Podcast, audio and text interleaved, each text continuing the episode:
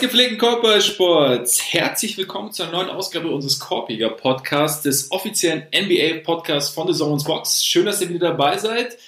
Ich meine, es lohnt sich nur, weil die NBA läuft wieder. Vor allem lohnt sich aber natürlich, weil der geschätzte Kollege und meine Wenigkeit, Max Marbeiter, mal wieder in einem Raum sitzen. Es ist sensationell, nach Monaten, gefühlt Jahren, sitzen wir uns wieder von Angesicht zu Angesicht gegenüber. Ole, also du kannst jetzt kein Blatt vom Mund. Wie krass hast du mich vermisst?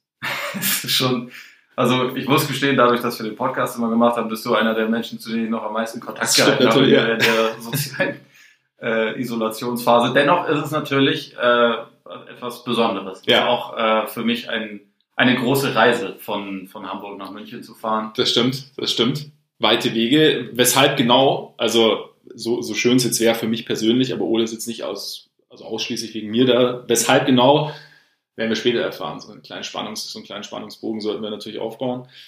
Aber eine kleine Entschuldigung ist natürlich auffällig, auch fällig, weil ihr wisst ja normalerweise liegen mehrere hundert Kilometer zwischen uns. Deswegen unser Equipment ist nicht perfekt ausgerüstet für die traute Zweisamkeit. Sollte der Sound heute nicht ganz so sensationell sein wie sonst, seht's uns bitte nach. Nächste Woche wieder Dolby Surround, Dr. Wäre stolz. Wer auch immer. Das hast du jetzt gesagt. Das habe ich gesagt, Ja. genau. Ja, erste Woche rum. Einiges passiert in der NBA. Vielleicht die unangenehmste Nachricht bringen wir gleich mal komplett hinter uns. Jonathan Isaac, Kreuzbandriss. Natürlich, nachdem er eigentlich erst wieder zurückgekommen war im Laufe der Vorbereitung und dann jetzt wieder gespielt hat, nachdem er während der Saison schon am Knie verletzt war. Natürlich mega bitter, ne? Absolut. Und äh, Jaron Jackson hat ja jetzt auch noch quasi nachgezogen in den Ja. Meniskusriss. Also das ist dann natürlich genau das, was man gehofft hatte, dass es halt nicht passiert, also dieses Ja. erhöhte Verletzungsrisiko, aber äh, es ist halt bei solchen Aktionen immer nicht zu sagen, ob das jetzt halt auch in einem ganz normalen Ligabetrieb passiert wäre, Ja. ob das jetzt irgendwas damit zu tun hat, dass die, dass das halt kurzfristig wieder hochgefahren wurde. Aber es ist natürlich unfassbar bitter, also gerade gerade bei so jungen Spielern. Und Isaac hat ja bisher eigentlich einen guten Eindruck hinterlassen. Bleibt eigentlich nur gute Besserung zu wünschen, ne? Absolut. Also von daher, ja, und äh, Jaron Jackson, da werden wir uns später noch genauer mit beschäftigen, denn unsere Themen heute, oder natürlich irgendwie so, nachdem es keine Heimvorteile gibt, nachdem natürlich Bracket irgendwie nicht ganz unentscheidend ist, aber dann vielleicht auch nicht immer so die ganz große Rolle spielt, vor allem wichtig natürlich das Playoff-Rennen im, im Westen. Da werden wir uns mal genauer anschauen. Es wurde ja schon tatsächlich ein bisschen durcheinandergewirbelt, beziehungsweise die Grizzlies sind dann so gestartet, wie sie eigentlich nicht starten wollten, um Platz 8 zu halten, vielleicht sogar einen Play-In aus dem Weg zu gehen. Dann gibt es die eine oder andere Überraschung. Die eine Überraschung trägt äh, die leuchtenden Farben Schwarz und Grau und Weiß und ähm, hat einen sehr eloquenten Coach. Die äh, andere Überraschung, ähm, oh, pass auf, ist brandheiß. Überraschend brandheiß. Die, die Sonnen. Mal sehen, ob sie vielleicht doch noch irgendwo reinschimmern. Wir haben ja gesagt, die Suns eigentlich nicht wirklich dabei. Wer weiß, also beziehungsweise nicht wirklich mit Chancen auf die Playoffs. Wer weiß, was da passiert. Pelicans ein bisschen am, ja, strugglen gewesen, aber dann trotzdem jetzt das direkte Duell gegen Grizzlies gewonnen. Was ist da genau, wie wir das alles genau einschätzen, erfahrt ihr später noch. Dazu natürlich müssen wir äh, uns dem Champion noch kurz widmen, weil der Champion spielt wie ein Champion. Absolut. Das, äh, damit hat er jede Erwähnung verdient. Beginnen wollen wir aber. Jetzt aber natürlich, im Endeffekt haben wir uns ja alle gefragt, wie wird die ganze Geschichte laufen? Wie wird sich's anfühlen? Ole, wie hat sich's denn für dich angefühlt? So die ersten Eindrücke wirklich aus der Bubble. Und Ich- nach, nachdem es um was geht auch. Ich bin total positiv überrascht, ehrlich zu sagen. Also insgesamt, was das, was das Spielniveau angeht, Ja. was auch die, ja, äh, sagen wir mal, Competitiveness angeht. Ich finde, das, es kommt schon ganz gut durch, dass es in so ziemlich allen Spielen um was geht. Also jetzt Mhm. vielleicht nicht, wenn die Bugs äh, zur Halbzeit alle Leute rausnehmen und dann irgendwie drauf scheißen. Aber ansonsten eigentlich schon. Und ähm, ja, ich, also ich finde das Niveau sehr gut. Ich finde auch so die, ähm, die quasi Hallen-Experience, was man so zu sehen bekommt, finde ich nicht verkehrt. Also Ja. mir fehlt da nicht so viel. So manche, manche Begleitgeräusche, klar, aber ich, also ich finde, sie machen das ganz gut. Und es ist vor allem, wenn ich das jetzt mit Fußball vergleiche, wo du halt permanent so die, die weiten Ansichten hast, wo du halt dann die leeren Tribünen siehst Ja, genau. halt so ein bisschen, alles fühlt sich irgendwie so ein bisschen verlassen an.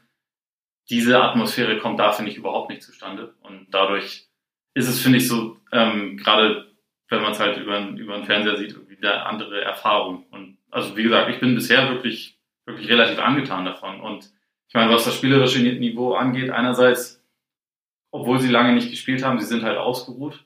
Und wer hätte das gedacht, wenn man die acht schlechtesten Teams rausnimmt, dann steigt, steigt vielleicht das, das Grundniveau. Ne? Ja, also, ja. Ja, das stimmt. Ich finde äh, trotzdem finde ich es interessant. Es gibt so eine, eine gewisse Varianz gibt es einfach schon, also bei den einzelnen Spielen. Also es ist so, also ich bin auch überrascht vom Niveau. Teilweise gibt es, ich weiß gar nicht, haben wir glaube ich auch nach, nach den Scrimmages schon mal gesprochen. Ganz normal irgendwie, dass dann noch die eine oder andere wilde Aktion irgendwie dabei ist. Gab es glaube ich auch mal einen Shacked in a Fool, wo sie, ich weiß nicht mehr genau welches Spiel war, wo sie einfach sechs Angriffe in Folge haben, wo halt einfach, die halt einfach komplett ins Leere gelaufen sind ja. sozusagen. Und da, das ist natürlich, das merkt man schon noch, aber klar, es ist, ich habe auch mal so das Gefühl, es heißt zwar Seeding Games und man hat irgendwie so das Gefühl, jeder muss noch so ein bisschen reinkommen, aber wie du sagst, es geht halt wirklich. Also du merkst wirklich, dass es halt A, natürlich bei echt sehr, sehr vielen Teams eigentlich tatsächlich um die Playoffs noch geht.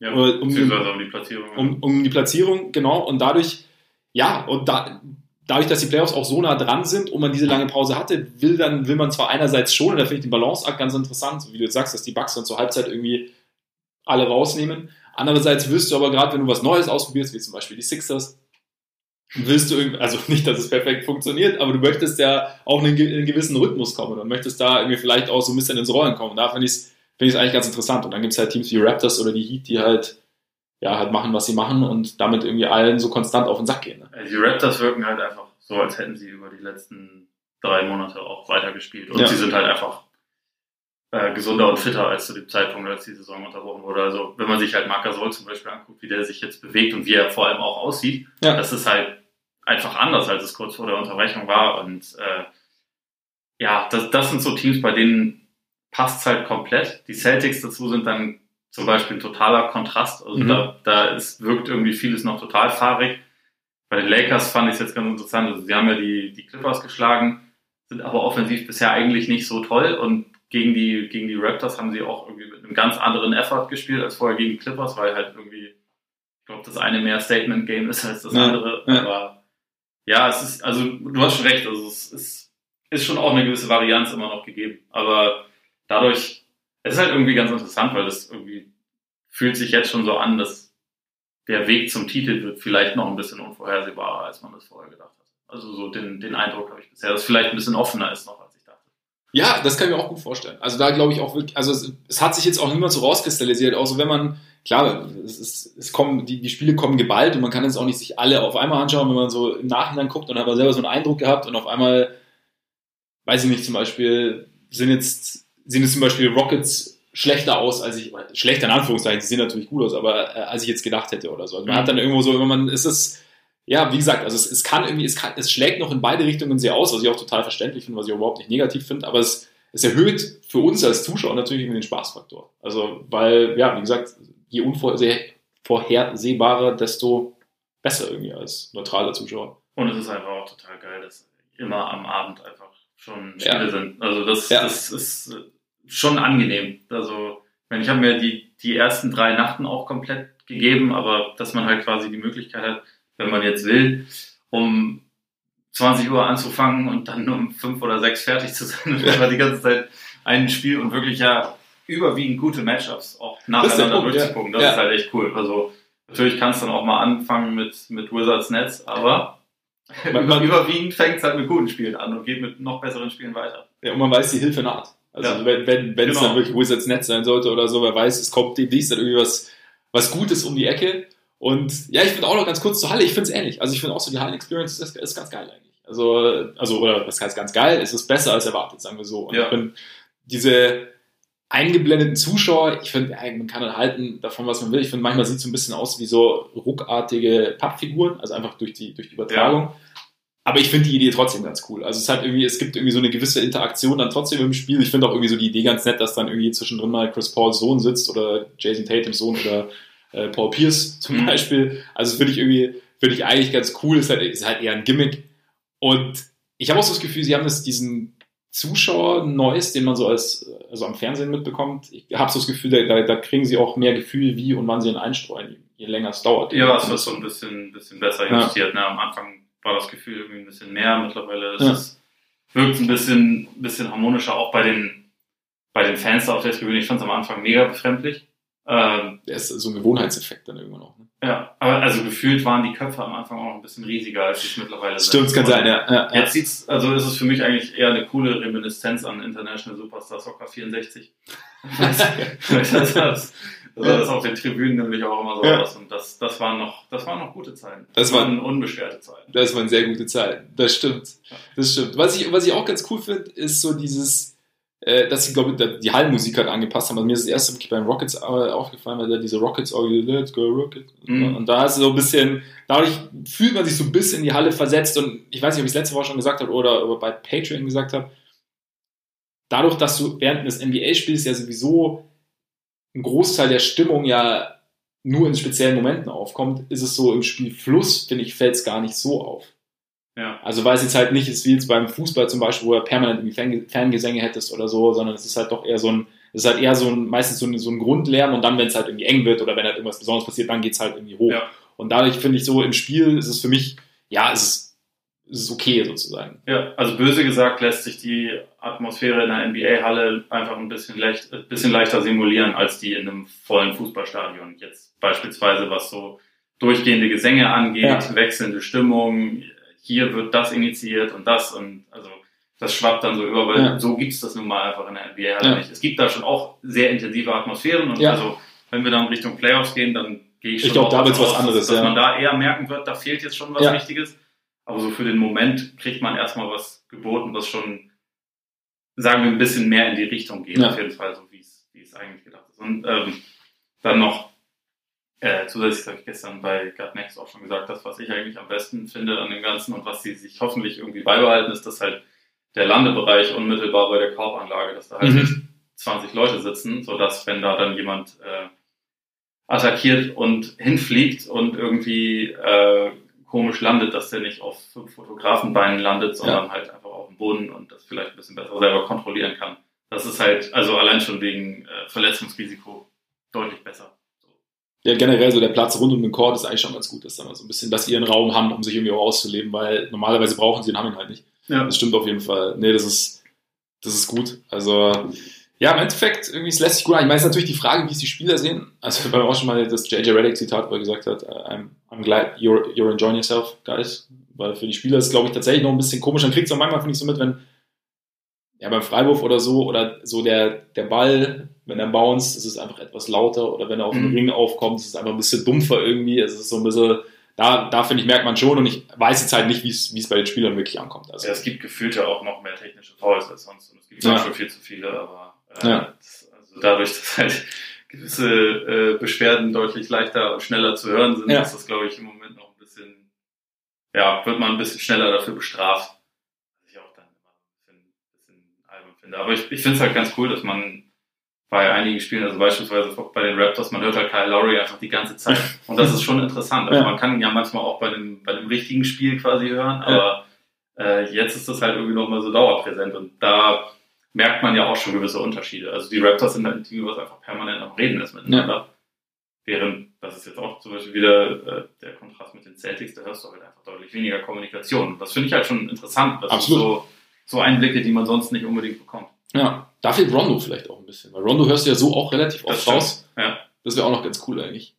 Aber ah, interessant finde ich auch noch, äh, weil du Kyle Lowry ansprichst, ich habe das Gefühl, es werden noch mehr Charges angenommen. Ja, also auf jeden Fall, wenn die Raptors spielen. Ja, wenn die Raptors spielen sowieso, aber auch sonst. Also ich weiß nicht, ob sie auch mehr gepfiffen werden. Die Raptors haben, glaube ich, auch eins gegen sich gepfiffen bekommen, was ein bisschen komisch war, aber Marker soll sich, glaube ich, ich weiß gar nicht, was Danny Green oder so, er ist eigentlich ganz gut drum gekommen, aber äh, also hm. so der, das Verkaufen die, die, die, die Ankaufbereitschaft der Schiedsrichter sozusagen ist, ist gefühlt etwas gewachsen. Ja, also ich, ich habe auch fast das Gefühl, dass eigentlich die Schiedsrichter sich ein bisschen schwerer tun mit der Anpassung als die Spieler. Also okay. so, so wirkt es in gewisser Weise. Ich finde, teilweise sind die Calls, also las, lässt teilweise so ein bisschen eine, eine Linie vermissen. Ich weiß, also ich meine, hat man ja grundsätzlich häufiger, aber ich habe irgendwie jetzt schon mehrfach das Gefühl gehabt, dass es in einem gewissen Spiel dann irgendwie so ein bisschen, ein bisschen aus den Fugen gerät. Ja. Also, keine Ahnung, zum Beispiel bei, bei äh, Mavs Rockets war das relativ lustig, was da teilweise auf der einen Seite gepfifft wurde, dann auf der anderen nicht. Und also irgendwie wirkte das teilweise so komisch beeinflusst. Ja. Aber also ist vielleicht auch einfach ein schlechter Tag von einem Ref gewesen. Ja, das ist durchaus auch möglich. Kann passieren, kann passieren. Aber so im Großen und Ganzen eigentlich sind wir, sind wir zufrieden mit der ersten Woche. Oder ist ja die Hauptsache. Ich glaube, da Also ist ich die bin- NBA jetzt auch glücklich, dass wir beide zufrieden sind. Ich bin positiv Ja. überrascht. Absolut. Von daher, ja, sehr zufrieden. Ja, nee, doch, ich auch. Also es ist bis jetzt sehr cool und damit eigentlich auch dann direkt, kommen wir echt zu den Top 5. Oder nee, eben nicht Top 5, sondern zu unseren, Irgendwelche Leute. zu irgendwelchen Leuten, die wir, die uns beeindruckt haben während der ersten Woche. Wer war denn so bei dir? Ich meine, Ja. der, der Anfang ist ja wahrscheinlich klar. Also Man, man nennt ihn auch bereits den, den König der Bubble. Oder den, den legitimen Nachfolger von Walt Disney höchstpersönlich. Ja, TJ Warren. TJ Warren.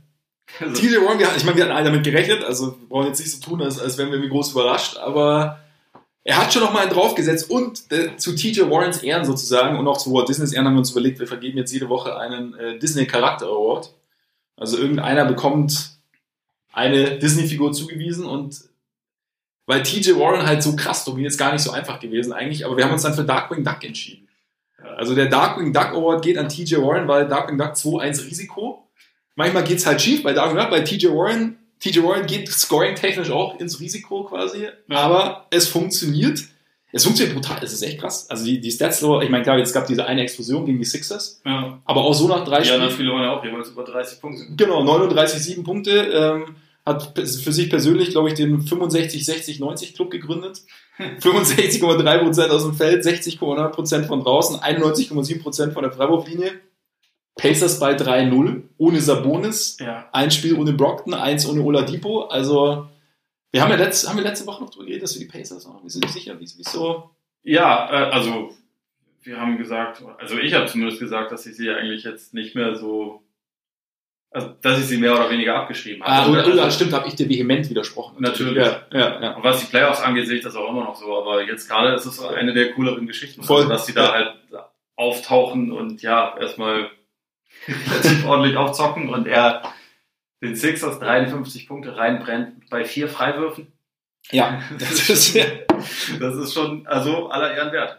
Auf jeden Fall. Ich meine, vielleicht, man muss sich immer relativieren, aber sie hatten jetzt halt, und no offense, aber sie hatten jetzt die Wizards neben den Sixers und jetzt auch die Magic, weil die Magic natürlich äh, unangenehm sind, aber trotzdem, also sie hatten jetzt nicht das, das ganz dicke Programm, aber trotzdem, die 3-0 sind auf jeden Fall, sind auf jeden Fall beeindruckend. Und wie gesagt, TJ Warren, Die Sixers sind angeblich ein sehr gutes Defensivteam.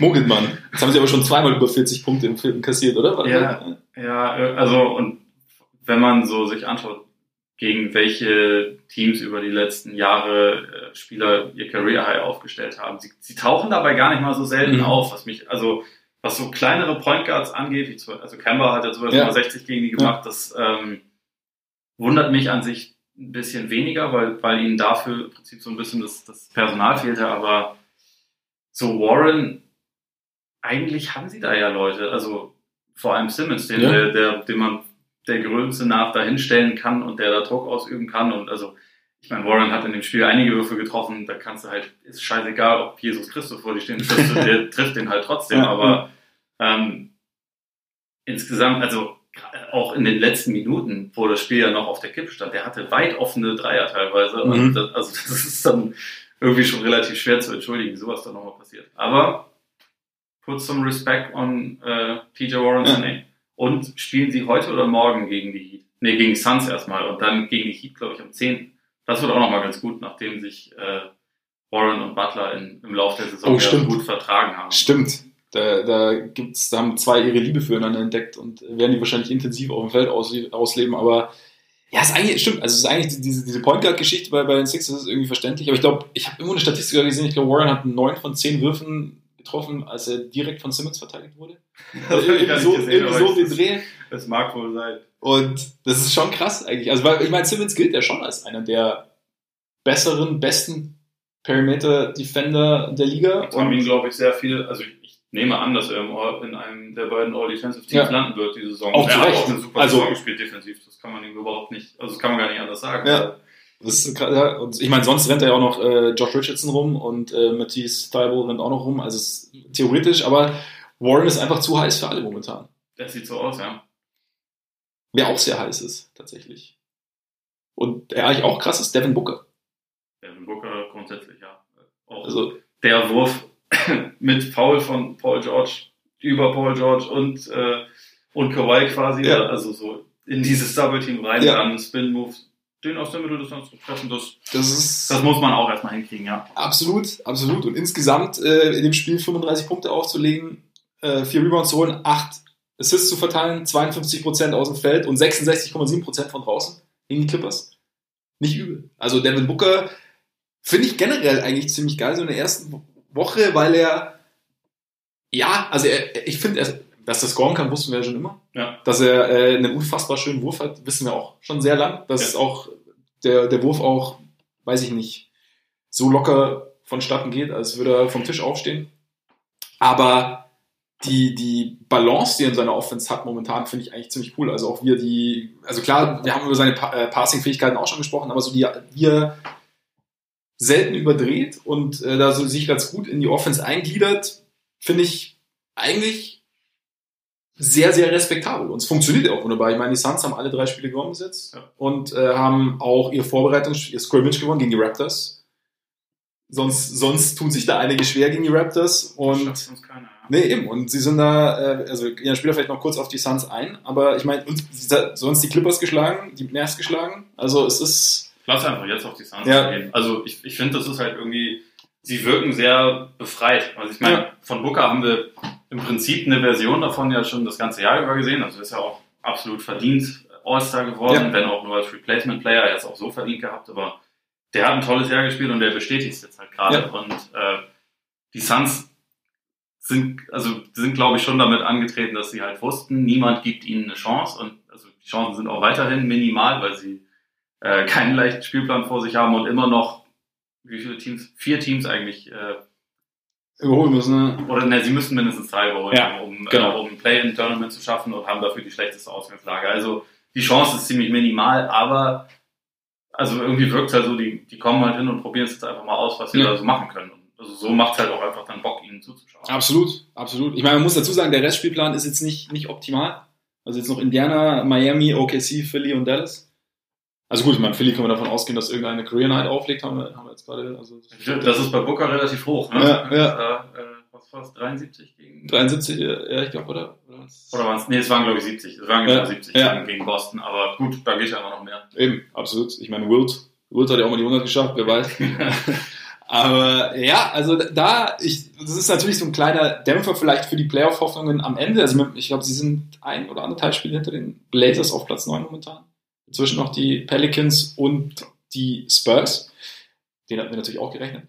Aber ja, wer weiß, also irgendwie, ich meine, dass sie jetzt, dass sie jetzt die Clippers schlagen, damit hätte man nicht gerechnet. Mavs, ich meine, es war immer eng, aber trotzdem. Ich finde ganz, ich finde schon ganz interessant, wie man auch bei so einem Team sieht, ähm, zum Beispiel, was halt gerade zu einem jungen Team, das irgendwie noch, noch eine Balance sucht, was dann so ein anleitender Point Guard wie Rubio dann bringen kann, der jetzt nicht, ich meine nicht, dass Rubio jetzt das Spiel dominiert und dass, dass Rubio es permanent Ja. überragt, aber er hat, bringt dem Ganzen einfach irgendwie so eine, ja, er hebt halt irgendwie so das Level und, und man hat so das Gefühl, er zieht also ein bisschen mit und, und, und, und, und, dirigiert alles so ein bisschen. Er weiß halt einfach auch, wen er wann wo einsetzen muss und wie er den Ball geben kann. Und ich habe das Gefühl, dass, ja, wie gesagt, balanciert das Spiel das Suns so ein bisschen aus irgendwo. Ja. Und also, ich meine, Kelly Oubre ist jetzt nicht dabei, aber sie hatten in, in dieser Saison halt mit diesem äh, Fünfer-Lineup, also mit, mit äh, Rubio, Booker, ähm, Oubre, den vergesse ich gerade, plus Aiton hatten Bridges, oder? Bridges, genau. Ja, genau. Der übrigens auch einen sehr, sehr guten Eindruck macht. Ja. Als, als äh, Verteidiger hat sie irgendwie ein Net-Rating von plus 20 oder so. Okay, also das ist schon auch ein, ein Kern, der da entstehen könnte, aus dem dann auch was wird. Also bei Rubio muss man halt mal gucken, wie lange er dann da bleibt. Das ist ja, ist ja ein bisschen älter als die anderen, aber Ja. im Prinzip, ich meine, man kann das, das ist das ist so ein bisschen das Problem. Man kann das über fast alle Teams im Westen sagen, aber im Prinzip haben die da jetzt was beisammen, worauf sie aufbauen können, womit sie nächste Saison eigentlich auch die Ambition haben müssten. Jetzt spielen wir nicht nur um quasi um einen, vielleicht die Chance in dem Play-in-Tournament dabei zu sein, sondern Ja. jetzt sind auch wirklich mal die Playoffs fällig, weil an sich das Talent dafür haben sie, aber also wie schon gesagt, es gibt im Westen nächste Saison eigentlich kein Team, was nicht das, das Ziel haben wird, in die Playoffs zu kommen. Stand jetzt. Irgendjemand wird sich schon noch auflösen im Sommer, aber Ja. in der Offseason besser gesagt, aber Stand jetzt wollen halt, also ist da kein Team, was sagt, Rebuild machen wir jetzt. Diese Warriors dürften auch eine bessere Saison spielen als dieses Jahr. Ich gehe davon aus. Und auch die Timberwolves werden mehr Siege holen als 19. Das ist sehr gut. Potenziell. Ja, potenziell. Aber, ja, ist es dann bei den, bei den Suns, Also Booker, haben wir schon gesagt, ist auf einem ziemlich hohen Niveau, aber steht und fällt dann so ein bisschen mit der Entwicklung von Aiden auch? Zu einem sehr großen Anteil, würde ich sagen, ja. Also er ist auch, ich finde, er, er zeigt schon irgendwie die richtige Entwicklung. Mhm. Also es wird immer, er wird genau, also noch mehr als, noch mehr als er ist, äh, wird es bei Bagley passieren, aber auch bei ihm wird es immer so sein, das ist der Typ, den die Suns gezogen haben, als sie hätten Doncic haben können. Das wird, das wird ihn immer begleiten und diesen Vergleich kann er wahrscheinlich auch nie gewinnen. Aber das heißt nicht, dass er nicht ein ziemlich idealer Co-Star eigentlich für Booker sein könnte. Ja. Und dafür muss er sich definitiv noch weiterentwickeln. Er hat ja diesen, also er, er hat den Weg eingeschlagen, den richtigen. Es ist immer noch relativ weiter, bis er da wirklich gut ist, aber Ja. er hat riesige Fortschritte schon gemacht und offensiv hat er eigentlich alles dafür, um wirklich eine, also über Jahre eine dominante Kraft zu sein. Und dann, ich glaube halt um den Kern, da kannst du schon richtig viel machen. Und wie gesagt, auch die Teile, die sie jetzt teilweise schon haben, finde ich absolut nicht schlecht. Ja. Cam Johnson auch dazu noch, der auch eine ganz, also gerade so als in, in so einem Konstrukt mit einem guten Big und einem äh, dominanten Wing dann halt einfach einen Shooter zu haben, Ja. der, den du in die, in die Ecke stellen kannst. Wenn ich diesen, diesen Pick immer noch großartig, äh, großartig finde, weil, weil Cam Johnson als Rookie einfach älter ist als Devin Booker, schon 40, 40 Jahre in der NBA spielt. das, das, das stimmt, das stimmt. äh, Sie haben halt nach einem Lied gepickt. ja, genau. Was ja, was ja eigentlich nicht, nicht blöd ist. Ja, aber Aiden bin ich gespannt. Ich auch, Man, man muss sich da nur denken, Tyler Hero hätten sie halt auch draften können. Aber egal. egal. Gut. Also Cam Johnson hat sich Ja. auf jeden Fall auch, auch gemacht und, und prinzipiell, also wie schon gesagt, dass da Shooting hinzustellen, ist auf jeden Fall nicht Ja. falsch. Ja, nee, absolut. Und bei, ja, bei Elton, ich finde auch so defensiv, manchmal, manchmal gibt es auch so Aussetzer, wo er dann, weiß ich nicht, gegen, gegen, die- gegen die Mavs gab es mir auch eine Situation, wo er eigentlich derjenige gewesen wäre, der die Lane hätte zumachen müssen. Und er hat sich dann aber dazu, dazu entschieden, Richtung Ecke zu rennen. Und dann hatte, glaube ich, Doncic einfach einen freien Korbleger. Und dann hat er aber wieder so Szenen drin, wo er irgendwie seinen Gegenspieler gut vor sich hält oder wo er auch sich rund um den Ring gut bewegt und seine Länge gut nutzt. Also es ist so, wie du sagst, es ist, glaube ich, noch so ein bisschen, der, der, der Weg ist ganz gut eingeschlagen, aber Ja. es Es ist halt dann, glaube ich, echt einfach auch so eine Sache von auf Dauer so ein bisschen Verständnis und, und, Ja. und schnelle Reads, sowas, sowas halt noch. es ist ja auch so schwer. Also. Ja, genau, also komplett. Er hat ja allerdings so körperlich von der Mobilität her alle Anlagen, Ja. um auch wirklich ein sehr, sehr guter Verteidiger noch zu werden. Die Frage ist halt, ob irgendwie so diese Bereitschaft und dann auch die, die Intelligenz dafür da ist. Aber Ja. Aber zumindest mal, wenn man einen Schritt sieht in einem, im zweiten Jahr und dann, ich meine, ich meine, das Jahr war ja auch durch die, durch die Dopingsperre am Anfang jäh unterbrochen sozusagen. Und dann, kurzes Jahr, ja. ja, ein kurzes Jahr eben und dann jetzt diese Pause und wenn man dann schon sieht, okay, es ist so langsam, es, es, es entsteht irgendwie so eine Art Gefühl zumindest. Wo das dann genau hinführt, weiß man ja nicht, aber das ist zumindest mal, also es, es gibt zumindest Grund zur Hoffnung, dass da, dass da irgendwas ging. Wenn, selbst wenn es wenn es solide wird, ist es immer noch besser als es ist schwierig. Also dann, Ja, also ich meine, sie haben jetzt gerade eine bessere Ausgangslage als zu jedem Zeitpunkt seit Steve Nash. ja Also absolut. das würde ich schon so sagen. Ja. Sie hatten ja einmal dieses sehr gute Jahr mit den drei Point Guards, die 45 Siege geholt haben und nicht in die Playoffs Mhm. gekommen sind. Das war danach dann ganz schnell wieder Ja. vorbei und das war ja auch ein Ausreißer. Also in der Saison hat ja auch keiner damit irgendwie wirklich gerechnet, dass die irgendwas reißen. Ja. Von daher, nee, also jetzt ist es halt wirklich meiner Meinung nach ein Fundament. Und das ist halt was, was sie wirklich schon lange nicht mehr haben. Wer hat noch einen Shoutout verdient? Äh, Yusuf Nurkic auf jeden Fall. Mhm. Sieht nicht so aus, als hätte er ähm, über ein Jahr Basketball verpasst. Ja.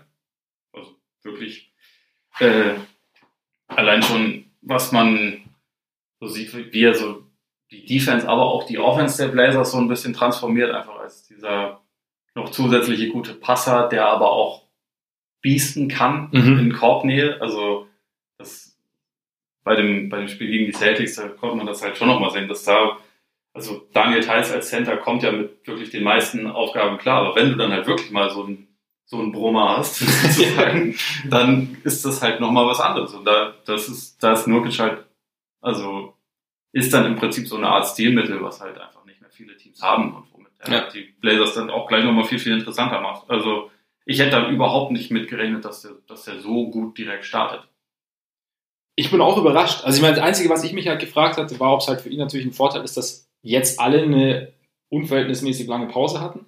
Also, dass jeder sich so ein bisschen wieder in Form spielen muss und dass er da, natürlich für ihn war die Pause länger, aber so die, naja, die Wand, die er irgendwie, die er hochklettern muss, um wieder dahin zu kommen, wo die anderen sind, das war, konnte, konnte ich mir vorstellen, so vorher war ein bisschen niedriger als vielleicht in, während einer normalen Saison. Oder wenn es jetzt keine normal, also wenn, wenn die Saison nochmal zu Ende geworfen wäre und Mhm. er dann nächste Saison angefangen hätte. Aber, nee, aber es stimmt. Also ich bin auch überrascht, wie, wie gut er da reinkommt, auch wie viel, wie viel Präsenz er da irgendwie schon wieder hat. Ja. Und, also ich habe mir, ich hab mir auch gedacht, als die Blazers gesehen haben, sie, es ist jetzt natürlich ein anderes Team. Also das macht, und es gibt dem Ganzen halt irgendwie auch nochmal so eine, ja, eine zusätzliche Variante in diesem Playoff-Rennen. Also weil, weil wir wissen ja, die Blazers haben mit den unangenehmsten Sp äh, Spielplan von allen Teams, die da noch rein wollen, zumindest mal ins Play-In-Turnier. Ja. Und auch schon eine unglückliche Niederlage hatten sie, ne? Ja, Oder was sie haben unglücklich gegen die Boston Celtics. Ja, genau, genau. Das war die. Da, da habe ich tatsächlich irgendwann ausgemacht, weil da waren sie irgendwie 20 oder über 20 hinten Mhm. zeitweise und dann ist er nochmal eng geworden. Aber ja, sonst jetzt die Rockets geschlagen, das Ding gegen Memphis fand ich auch, ja, fand ich auch interessant insofern, als dass ich eigentlich phasenweise die Grizzlies stärker fand. Mhm. Und dann, aber dann, ja gut, ich meine, da kommt vielleicht dann auch irgendwann so die Erfahrung durch, so abgedroschen das halt auch immer klingt, aber es ist halt dann doch Es ist in ein Faktor. in Also dieser Situation auch. die Grizzlies, die Pelicans, auch die Mavs Ja. sind junge Teams, die äh, am Ende von Spielen teilweise ziemlich krasse, krasse Probleme haben. Ja. Also das hat sich schon jetzt. Also da kann sowas wie, wie also die Erfahrung, die die Blazers haben, natürlich machen. Ja. Also da ist, äh, ja, oder so, ein- so, ein- so ein Kollege Lillard oder, oder äh, McCollum oder so, das ist dann eine Mellow. Oh, Mello, stimmt, Me Mello Klatsch. Ja, ja, natürlich. Also ist er, Du ist er überrascht, der ist Hall of Famer. Er ist Hall of Famer. Ich finde ja schon, ich finde ja schon, wir, dass wir Mello, ja, da reden wir immer, wenn wir auf Mello kommen, dass das so durch, ja, bedingt durch die Art, wie seine Karriere gelaufen ist, auch bedingt durch dieses Selbstverständnis, mit dem er rumläuft, dass er ihm so ein bisschen einfach Unrecht tut. Also man sieht ihn einfach irgendwie so als, ja, Punchline teilweise bei den Rockets war es ja irgendwann nur noch so, Mello. Ja, okay, sie auch. Ja. Und, aber jetzt, ja, in Portland irgendwie, das funktioniert ganz, ganz gut, auch wenn es dann irgendwie, wenn sie sich defensiv mit ihm schwerer tun als ohne ihn, auch wenn da irgendwie, weiß ich nicht, die, das Net-Rating dann vielleicht teilweise eher aussagt, dass sie teilweise ohne ihn vielleicht ein bisschen stärker sind. Aber grundsätzlich so, ich meine, dieses, dieses, dieses Ding einfach, dass du da jemanden auf dem Feld hast, der dir immer einen Punkt geben kann. Immer. Ja. Und das auch noch mit Mitte, Ende 30 ist gerade für so ein Team wie die Blazers, glaube ich, schon relativ wertvoll. Ja, also ich, ich äh, weiß ja auch, also man, man weiß ja, warum so viele Leute irgendwie immer äh, das quasi runterkritisieren, ähm, weil er eine Spielweise hat, die nicht, die nicht analytics-freundlich ist, bla bla bla, weiß man alles. Aber also manchmal darf man sich tatsächlich dann auch so ein bisschen anhören, was haben denn seine Mitspieler zu sagen. Ja. Also Gerade jemand wie, wie Lillard, was, äh, was ist so die Reaktion auch zum Beispiel, wenn er dann halt am Ende von dem Spiel einen dicken Wurf trifft. So. Sie Ja. freuen sich schon alle. Und also keine Ahnung, ich glaube, er hat auch ein mega Standing in der Mannschaft. Und er hat, Ja. er hat ihnen schon geholfen, dass, dass er jetzt kein Star mehr ist in dieser Saison oder auch über die letzten Jahre geschenkt. Also ich glaube, das, das kann jeder sehen und das wird mittlerweile, also auch er sagt ja nicht mehr, ich bin jetzt hier irgendwie der Superstar, der die krassen Ansprüche hat, aber ich glaube schon, dass er auf jeden Fall einen positiven Einfluss insgesamt hatte. Und ich glaube, also über Mello haben wir auch schon öfter gesprochen, aber ähm, bei ihm ist, glaube ich, ein bisschen das Problem, er wurde jahrelang overrated, dann wurde er underrated, dann und jetzt mittlerweile ist es an so einem Punkt, es hat keiner eine quasi ähm, faire Meinung zu Ja. Mello. Also Ja. es ist entweder der, ja, der sichere Hall of Famer ist immer noch, also Stephen A. Smith wird dir wahrscheinlich jetzt noch sagen, dass er immer noch einer der 30 besten Spieler der Liga ist und äh, Walking Bucket und keine Ahnung, wer ist eigentlich Lillard? Also jetzt auch überspitzt gesagt, Ja. aber und die anderen sagen, Melo, kannst du nicht spielen lassen, das geht ja gar nicht. Und irgendwo dazwischen ist halt die Wahrheit. Und Ja. er ist trotzdem First Ballot Hall of Famer, auf jeden Fall. Das, das große Problem war immer, dass er zeitgleich mit LeBron in die Liga kam und an ihm gemessen wurde. Aber den Vergleich kannst du halt auch nicht Ja. gewinnen. Ja, es waren immer die beiden, als die Liga Ja. kamen. Und das ist halt ist undankbar, weil, ja, LeBron hat eine ganz, ganz solide Karriere hingelegt. War okay. Also ist auch immer noch okay. Auch wenn die Leute alle gesagt haben, er könnte auf keinen Fall nochmal den First Seed holen. er ist washed. sie, haben, sie haben alle gesagt, es geht nicht. Ja. Und ich, sag, ich sag's heute noch. Ich, sag's heute Ich noch. bin auch immer noch der Meinung, das Ja. geht nicht. Ja. Also es, es geht vieles. Also- das auch einiges mit mir machen, aber Ja. da ist irgendwann eine Endstation. Also ich, ganz ehrlich, meiner Meinung nach, zweite Playoff-Runde wäre für mich eine mittelgroße Sensation. Schockierend. Also traue ich ihm nicht zu. Vielleicht holen sie einen Sieg in den Ja. Playoffs, Aber wenn es gut läuft. wenn er nicht zu washed ist. Ja. Aber er sieht, ich meine, schau, schau, schau den Bart an. Also, äh, Der, der, der, der Bart ist mittlerweile gewaschen, ja. Nee, also was ich mir da dann Ich habe mir dann aber auch so ein bisschen gedacht, er hat wahrscheinlich irgendwo äh, auf Twitter von irgendeinem Troll gelesen, so von wegen LeBron ist washed, keine Ahnung, hat wahrscheinlich auch Ja. noch jemand, der das auch nicht mal ernst gemeint hat. Und dann hat er das, wie Michael Jordan hatte er sein, sein iPad in der Hand. At that point it became personal. Und seitdem, Ja, seitdem genau. merkt er sich das mit Ja. Washed King und also ich meine, warum nicht? Es funktioniert ja. Ja, ganz ehrlich, ich, kann- ich kann mir schon vorstellen, also gerade, dass gerade die da oben, also ich meine, wir haben bei Last Dance haben wir auch drüber gesprochen, äh, dass, die sich halt so diese, diese eigene Narrative im, im, im Kopf abspeichern, um halt irgendwie noch so ein, so ein Funk Motivation draus, äh, draus zu ziehen. Also Ja. das ist halt, ich meine, jeder, jeder weiß, dass es nicht so ist, aber wenn er sich halt, wie du sagst, wenn, wenn, wenn es ihm noch ein bisschen was bringt und ihn noch ein bisschen kitzelt, dann, ja, warum nicht? Keine Ahnung. Ist, äh, Eben. Hashtag King. ja, Also, vielleicht hört er uns auch zu, weil ich meine, Ja, weil, also wie gesagt, ich bin der Meinung, ich bin der Meinung, jetzt pass auf, brutaler Übergang, ich bin der Meinung, dass er froh sein kann, dass er Anthony Davis hat, der ihn da noch mit durchschleppt. ja.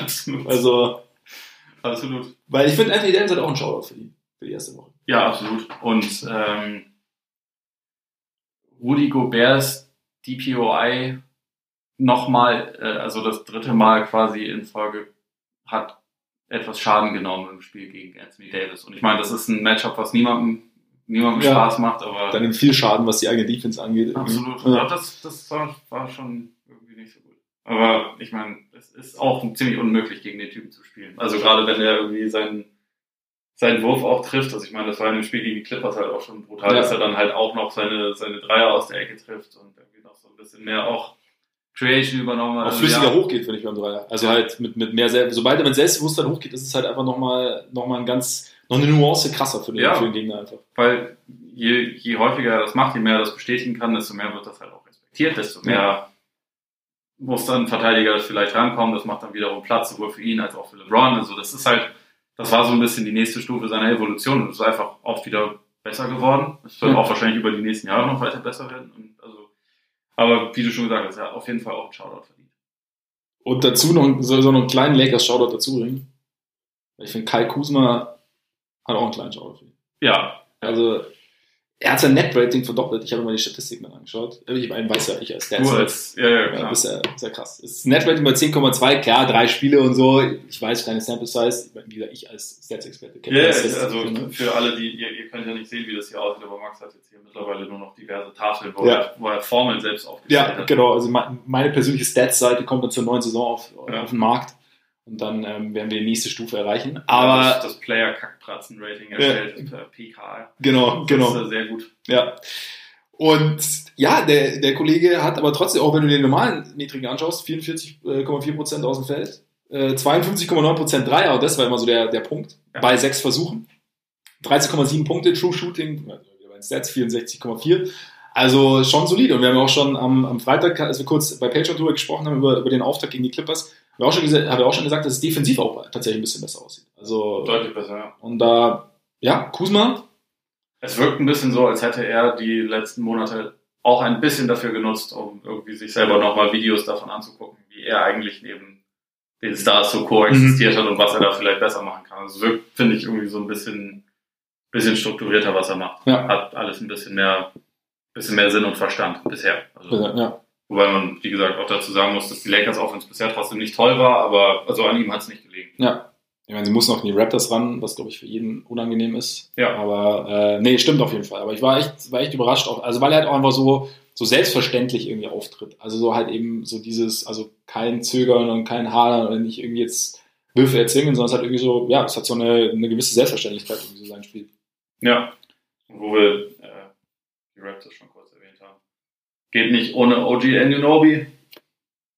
Finde ich bisher auch absolut begeisternd. Ja. Äh, hat sowieso eine gute Saison gespielt, aber jetzt wirkt also gerade offensiv aber nochmal ein bisschen mutiger alles. Mhm. Also sowohl gegen die Lakers als auch gegen die Heat, was ich ja kommentiert habe, fand ich das halt echt krass, wie er mittlerweile sich auch zutraut, einfach mal wirklich selber zum Korb zu gehen, dann auch noch ein, zwei Spin-Moves teilweise auszupacken. Also er hat beispielsweise Anthony Davis auch zweimal mit dem Spin-Move irgendwie nicht so gut aussehen lassen und äh, dann später im Spiel, als LeBron sein Verteidiger war und LeBron ihn einfach nicht respektiert hat, er irgendwie dreimal in Folge Backdoor gegangen und hat dann doch äh, gepunktet und also es ist halt mittlerweile wirklich jetzt schon irgendwie ein idealer Rollenspieler. Und also der Dreier ist mittlerweile stabil, ist einer der besten Verteidiger der Liga, also gebaut wie ein, wie ein Panzer.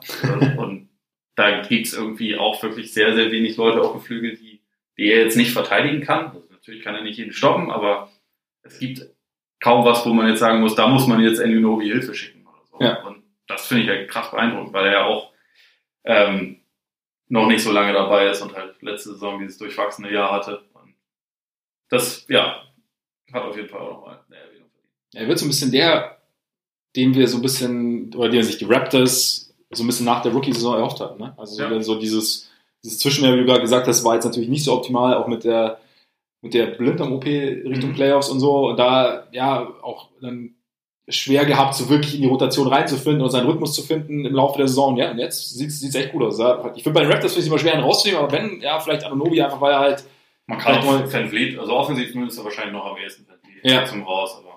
Ja, klar, jetzt das Und Spiel Miami haben, war wir haben natürlich schon ja. über Van Vliet gesprochen, Ja. weil wir ihn lieben. Deswegen wollte ihn heiß und innig. Deswegen wollte ist- ich ja den aber trotzdem hervorheben. Ich meine, Lowry ja auch. Das, das, äh, sein Spiel gegen die Lakers war ja auch einfach nur wieder vollkommen pervers. Ja, ja. Ich habe ich hab mir tatsächlich bei Van Vliet aber auch schon überlegt, ob ich, ob ich mir doch nochmal ein anderes Trikot mit der 23 besorgen soll. Ja. Äh, eigentlich ist das ja reserviert, aber wie, wie geiler Typ. Vielleicht versuchen die Buletten ja im Sommer ihn zu Äh, nicht im Sommer, in der Offseason, meine Fresse. Das werde ich auch, Ja. das werde ich auch Wir- wir haben restlichen Sommer. über Wir haben, machen. auch wenn, wenn München die letzten beiden Tage nicht zwingend den Eindruck erweckt hat. Ohne Witz. Sorry dafür übrigens. Sorry Tage. dafür.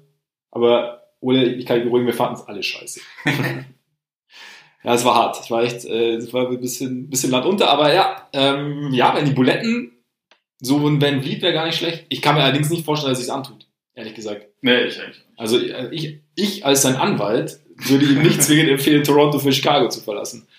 Ja, das ist, ist ein guter Punkt. Wenn er irgendwo hingehen sollte, dann zu Dallas.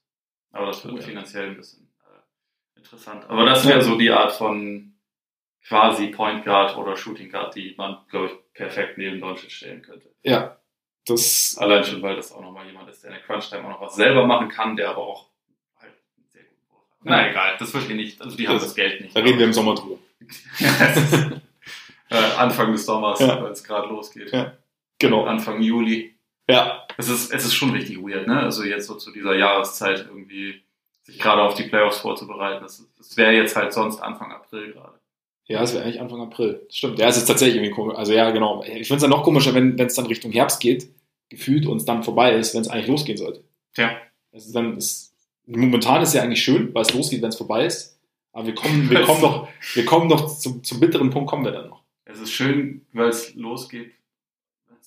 Okay, Wenn es vorbei wäre. ja, ich glaube, so Weißt du, so, lang, so langsam verliere ich den Faden, aber das ist ja, ist ja auch okay. Okay, dann, dann eine Frage vielleicht. Hat, hat Luka Doncic einen Shoutout verdient für seine ersten Spiele, auch wenn die Mavs bei 1-2 stehen?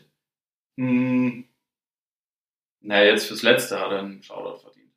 Vorher war das so ein bisschen das, also ein, ein Mavs-Problem, was man ja jetzt schon etwas länger kennt. Für so ungefähr drei Viertel hatten sie, also gegen, gegen die Rockets hatten sie dreieinhalb Viertel lang einen Shoutout verdient. Und Ja. dann sind sie in sich zusammengefallen auf eine Art und Weise, die wirklich kaum zu beschreiben war. Ja. Äh, deswegen, ja, ich meine, jetzt das Spiel gegen die, gegen die Kings war natürlich verdammt stark, aber insgesamt für, für die Doncic-Verhältnisse gebe ich jetzt noch keinen, keinen, keinen, keinen ganz lauten Shoutout.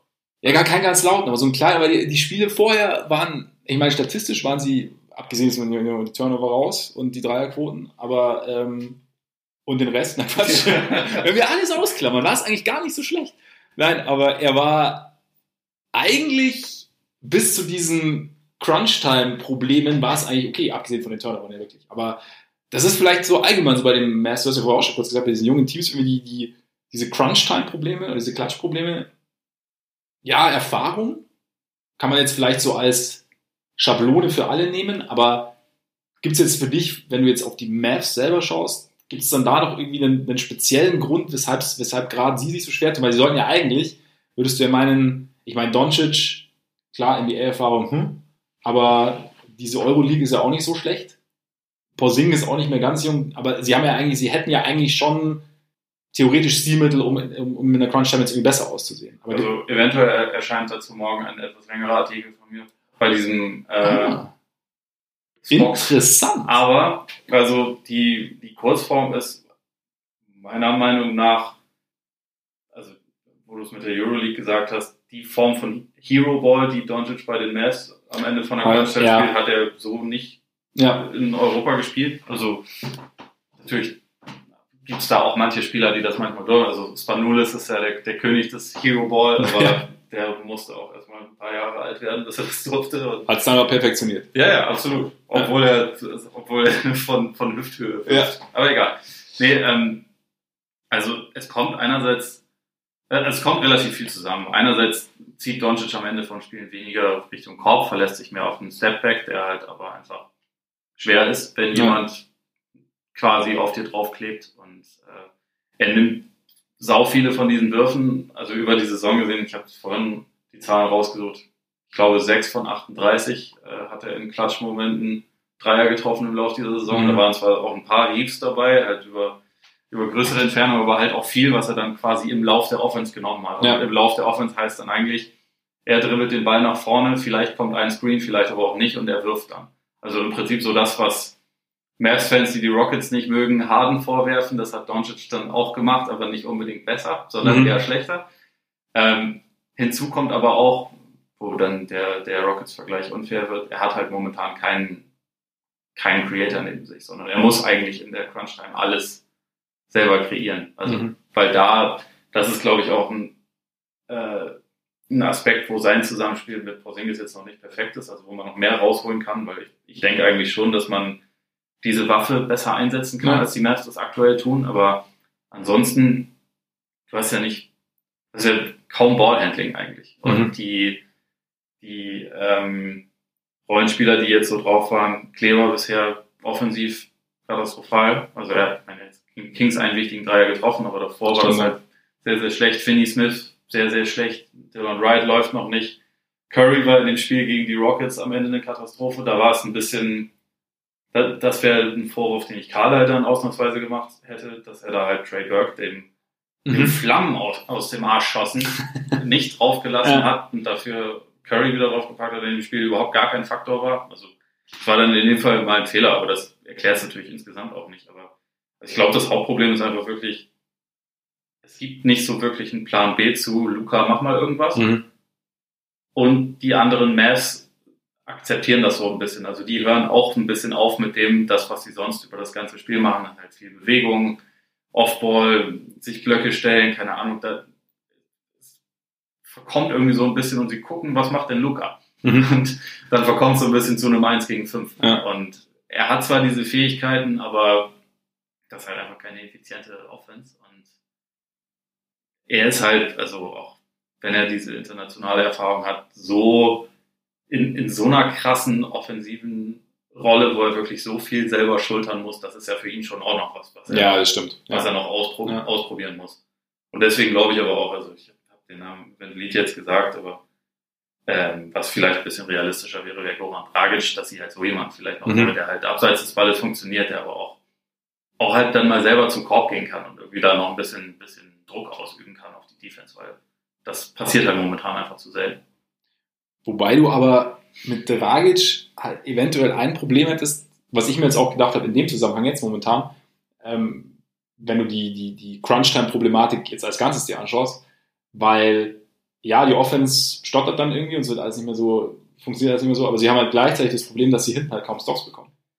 Ja, wobei das, das Rating insgesamt sogar besser ist als ihr Gesamtrating, was die Defensive angeht, Ja. in, in den Klatschminuten, aber also ich sehe das schon auch, dass sie da Also das ist halt, oder dass sie, sich, dass sie sich schwerer tun, quasi da hinten halt. Und dann hat, wenn dann, wenn dann vorne das eingebremst wird, sozusagen, was sich halt vorher ausgemacht hat, weil, weil der Gegner die Defense anziehen kann und du die Defense halt nur bis zu einem gewissen Grad vielleicht anziehen kannst, dann wird halt dann, dann, dann geht die Schere vielleicht auch nochmal ein bisschen mehr auseinander. Und da wäre vielleicht jetzt tragisch zum Beispiel eine, also da wäre zum Beispiel Van Vliet, also klar, auch wenn das jetzt natürlich Wunschtraum ist, Ja, wahrscheinlich. genau. Das, das, das ist auch meine, also meine Ansicht auch. Dragic ist, ist jetzt halt auch schon 34 und er ist nicht so ein überragender Schütze. Irgendwie dafür hast du Ja. ja schon wirklich richtig guten Schützen dann noch Ja. daneben. Und äh, deswegen er ist jetzt nicht perfekt. Ich glaube, ich meine Ja, ja, nee, nee, klar, nee, nee, also, also auf jeden Fall, so vom, vom Ding her schon, nee, aber ich habe also, ich hab nur gedacht, okay, sie haben halt dieses Ding, okay, sie, sie sind selber so ein bisschen eingebremst aber sie haben weniger Möglichkeiten, selber einzubremsen, sozusagen. Mhm. Und dadurch irgendwie, ja, dass, dass das halt irgendwie auch nochmal ein bisschen irgendwie Schwierigkeiten,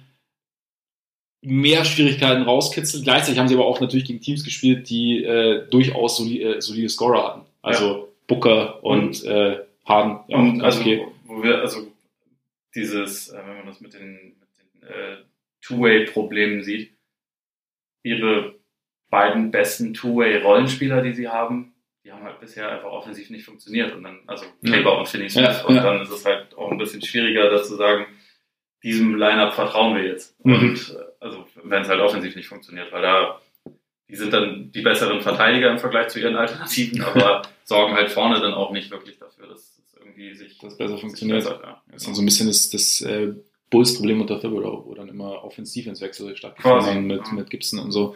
Ja, nee, aber ich meine, das ist ja, wie du sagst, ich glaube halt offensiv, das sind halt auch einfach Geschichten, so, so Growing Pains auch so ein bisschen, gerade von so einem Team. Ich meine, die, die Dynamik zwischen Doncic und Porzingis, haben wir eh schon oft drüber gesprochen, dass da halt einfach Potenzial ist, aber halt auch noch irgendwie, dass sich das halt erst entwickeln muss. Und dann, Ja, und also ich finde aber auch, dass, also hätte man gerade sogar auch noch erwähnen können, Porzingis individu- individuell sieht super aus. Ja, absolut, Bisher. ja. Also, definitiv. und Doncic hat jetzt gegen die Kings am Ende des Spiels verteidigt. Und insgesamt ist Ja. er defensiv bisher wirklich für seine Verhältnisse gut unterwegs. Ja, bewegt sich auch ganz gut, ne? Ja. Also, ja, fand ich auch, fand ich auch.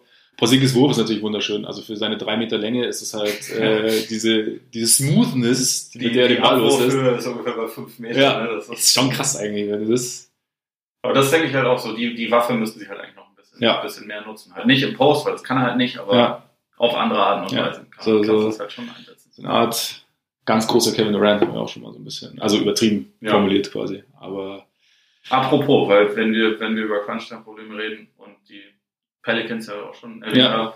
Brandon Ingram, den ja sogar Kevin Durant für die Neugeburt von Kevin Durant hält, was ich einfach nur frech gegenüber Kevin Durant. Ingram und. Durant finde, also, weil es halt einfach unfassbar unfair ist. Ja. Ähm, man sieht ja im Laufe des Spiels schon teilweise auch so Würfe von Ingram, wo man denkt, okay, das ist schon krass, das ist überhaupt nicht zu verteidigen. Also wenn Ja. er halt irgendwie so seine ähm, Midranger nach 44 ähm, Spin-Moves auspackt und halt diese Länge hat und kann halt keiner blocken und das ist zwar ein super schwieriger Wurf, aber fällt rein. Die Fußarbeit ist halt geil von ihm. Die Fußarbeit ist total krass, aber sie ist es halt relativ häufig auch eher nur so über zwei, drei Viertel. Dann Ja. ist irgendwann nicht mehr so und ich glaube, bei den Pelicans ist es aber auch noch mehr, so, dass sie einfach eigentlich nicht so richtig wissen, wer es am Ende des Spiels machen Ja. soll. Weil sie sich ja so, wie sie dann eigentlich gerne spielen wollen, im Laufe der Saison auch nicht einspielen konnten. Ja. Und die haben halt viele gute Offensivspieler, aber bisher keinen quasi überragenden. Also sie haben nicht so ein, ich meine, klar, Zion ist schon auf seine Art und Weise überragend, Ja. aber Zion, mit Zion ist es halt gerade sowieso noch ein bisschen kompliziert. Und sie haben halt, glaube ich, nicht so richtig diese Hackordnung, die dann manchmal vielleicht ganz gut wäre. Also bei den Mavs ist sie vielleicht ein bisschen zu krass, Ja. also zu alternativlos und bei den Pelicans habe ich manchmal das Gefühl, es sind fast zu viele Alternativen und dadurch ist es irgendwie, wissen sie dann selber manchmal nicht so ganz, was sie machen wollen und im Zweifel stehen sie dann auch lange rum und müssen dann später in der Shotclock noch irgendwas, Ja. irgendwas veranstalten.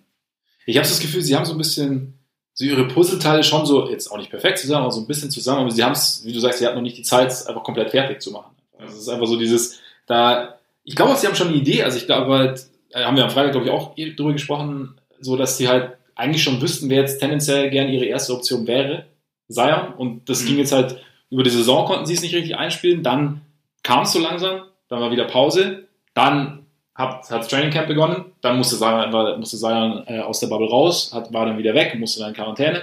Und jetzt so, und sie haben halt, also gab es das Spurt-Management jetzt erstmal. ja, genau, genau, die äh, war am Anfang. Burst-Management genannt, ne? Echt? Klingt auch irgendwie geil. Ja, klingt, klingt Das vielversprechend. wäre auch ein Titel für ein Porno, aber egal. Ja. Auf jeden Fall, ja, und, und also er hat als eigentlich wahrscheinlich irgendwo mit ihre favorisierte erste Option, aber sie ist A selber noch mit sich beschäftigt und B kann man so nicht so richtig, ja, als Gesamtkonstrukt noch nicht perfekt integriert und dann hast du eben Leute, ja, die, die, die du dann tendenziell, wenn es mal funktioniert, kann ich mir schon vorstellen, dass da noch der eine oder andere Stellschraube, dass es dann schon irgendwie zusammenfinden kann. Aber so ist halt jetzt jemand wie Ingram, hat vielleicht auch von sich selber den Eindruck, dass er dann vielleicht mehr übernehmen muss. Mhm. Und dann ist es ja auch oft so, wenn man denkt, ich muss, dann ist es vielleicht auch, das erschwert ja das Ganze dann irgendwie oft. man dann vielleicht so ein bisschen, ja, verkrampft ist übertrieben, aber dann vielleicht einfach so ein bisschen überdreht oder irgendwas erzwingt oder dann haben wir gehabt im, im Auftaktspiel gegen die, gegen die Jazz, wo dann das letzte Play eigentlich für, eigentlich ja, so sah es zumindest aus, für Reddick gelaufen war und er dann eher den Contested 3 genommen hat und ja. Reddick, ja, wäre vielleicht der hochprozentigere Schütze gewesen in dem Moment.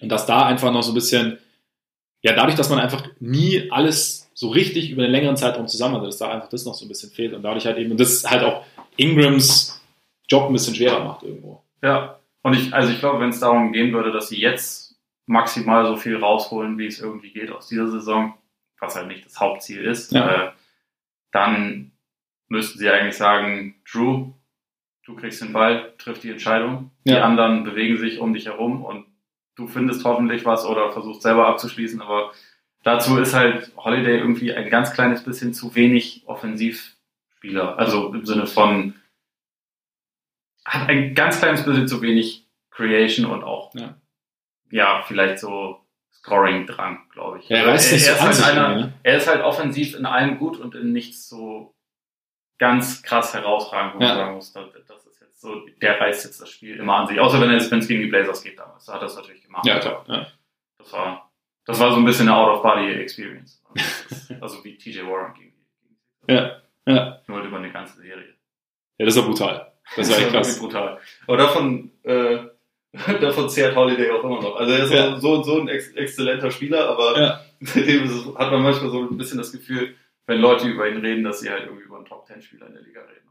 so gut war er halt dann doch nicht. Er hat sich so einen kleinen Mythos selber geschaffen irgendwie dadurch. Ja. Also das war, war schon krass. Weil er defensiv ist er schon immer noch, also auch wie Ja Morant jetzt, der, also klar, auch ein bisschen Ups und Downs hat, aber trotzdem irgendwie. Bisher voll so Downs, ja. ja. Aber in dem Spiel, ne, elf 11 Punkte, 5 von 21 Morant gegen, gegen Holiday. Also sie haben das auch jetzt dann sehr krass durchgezogen, dass sie halt immer ähm, unter dem Screen durch und ihn halt mhm. immer zum, zum Werfen eingeladen ja. haben. Das ist halt so die, die große Lücke, die er jetzt noch hat. Ne? Ja. Also der weiß, glaube ich, auch, okay, Playoffs werden es dann jetzt vielleicht nicht, oder vielleicht werden sie es auch, aber im Sommer, in Anführungszeichen, arbeiten wir dann vielleicht noch ein bisschen am, äh, am, am Pull-Up 3. Ja, absolut. Ähm, ich meine, wir sind jetzt mit im Playoff-Rennen im Westen. Einen Shoutout will ich aber noch ganz kurz loswerden, einfach weil er zwingend notwendig ist. Campaign. Ja, immer. Äh, Campaign Season ist immer. Es, nee, aber also ernsthaft, ich muss mich echt entschuldigen bei Campaign.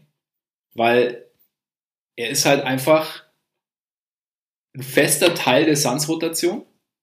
Er ist ein wichtiger Teil der Suns-Rotation. Jetzt gegen die Clippers äh, kein Turnover, ich glaube, zehn Punkte gemacht. Legt äh, zweistellige Punktzahlen auf über die drei Spiele ähm, nee, 12 Punkte gegen die Clippers sogar und 10,3 äh, Punkte über äh, die drei Spiele bis jetzt.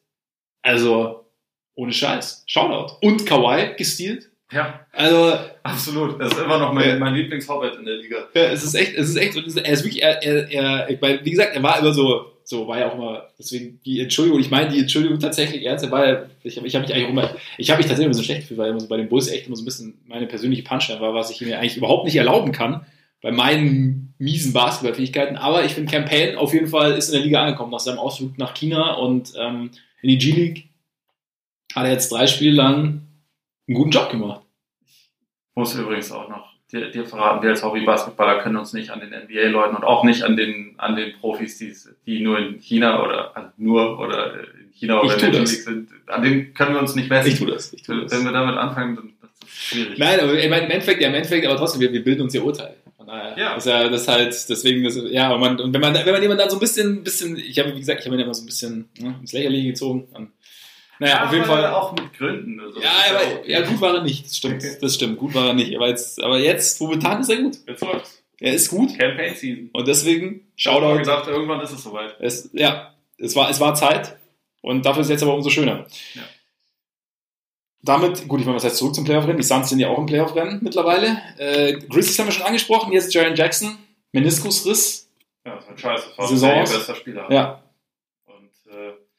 Auch derjenige, der eigentlich hauptverantwortlich war für das Spacing, was sie hatten, was schon nicht ihre, also grundsätzlich schon nicht ihre größte Stärke war. Ja. Und auch eigentlich einer meiner Lieblingsjungen Spieler in der Liga, deswegen kostet mich das ziemlich an. Aber was will man machen? Was will man machen? Ja, es ist extrem mit da. Also, ja, wie du sagst, also er hat, ich meine, die, die Werferei ist eh schwierig in Memphis, aber Jackson, weil Jackson sieht nicht schön aus, aber er hat trotzdem jetzt irgendwie von Anfang an einfach halt er hat halt geworfen und hat dann auch getroffen und jetzt ist halt jetzt, ja, wer macht's? Und ich habe mir schon, wenn ich mir Grizzlies-Spiele anschaue, meine, sie sind ja immer drin eigentlich. Ja. Nur dieses Shooting ist halt, also gerade wenn du dir jetzt Morant anschaust, also Morants Spiel anschaust, es ist halt einfach wirklich ein Problem, dass sie zwar, ich meine, Kyle Anderson oder so, der wirft dann schon. Ja, wenn, Oder, wenn oder, er muss. ja, genau, eben, genau, das meine ich. Also die, es ist dann, es ist nicht so, also sie machen es breit, jeder, sie, also die, die Ecken sind besetzt und so und in der Theorie machen sie, sorgen sie für Spacing. Nur hast du halt eben Spieler wie, wie Anderson oder so, die halt, die eher zögern. Ja. Und dadurch, finde ich, siehst du halt, dass die Defense grundsätzlich einfach immer absinkt. Und weil sie halt weiß, okay, im, End, im Zweifel habe ich halt diese Millisekunde oder eine Sekunde mehr für einen Closeout, einfach weil er nicht schon in der Wurfbewegung den Ball fängt, sondern Ja. halt erstmal guckt, was sonst geht. Es ist nie sein erster Instinkt. Den Ja. da jetzt, oder? Und das ist halt bei den Grizzlies bei vielen so. Ja. Und dadurch hast du, ist es halt, wird das Feld halt irgendwie enger, und gerade auch für, für Morant. Und ja, irgendwo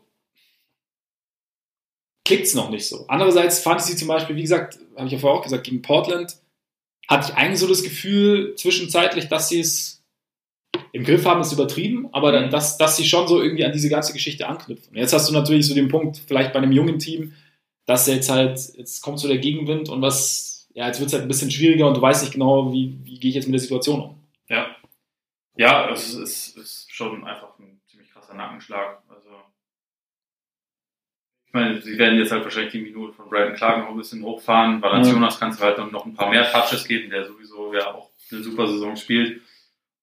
Dylan Brooks nimmt vielleicht noch mehr Würfe, nimmt sowieso schon eigentlich immer den Wurf, wenn er den Ball hat, aber es ist, Jetzt sind wir so, wenn er nicht den Ball hat. Ja, aber also so dieses, ja, dieses besondere Element in der Offense kam halt einfach fast ausschließlich von Morant und Jackson. Und da fehlt jetzt halt einer und Morant ist, tut sich bisher sehr schwer, wird jetzt auch ein bisschen anders verteidigt als vorher. Ja.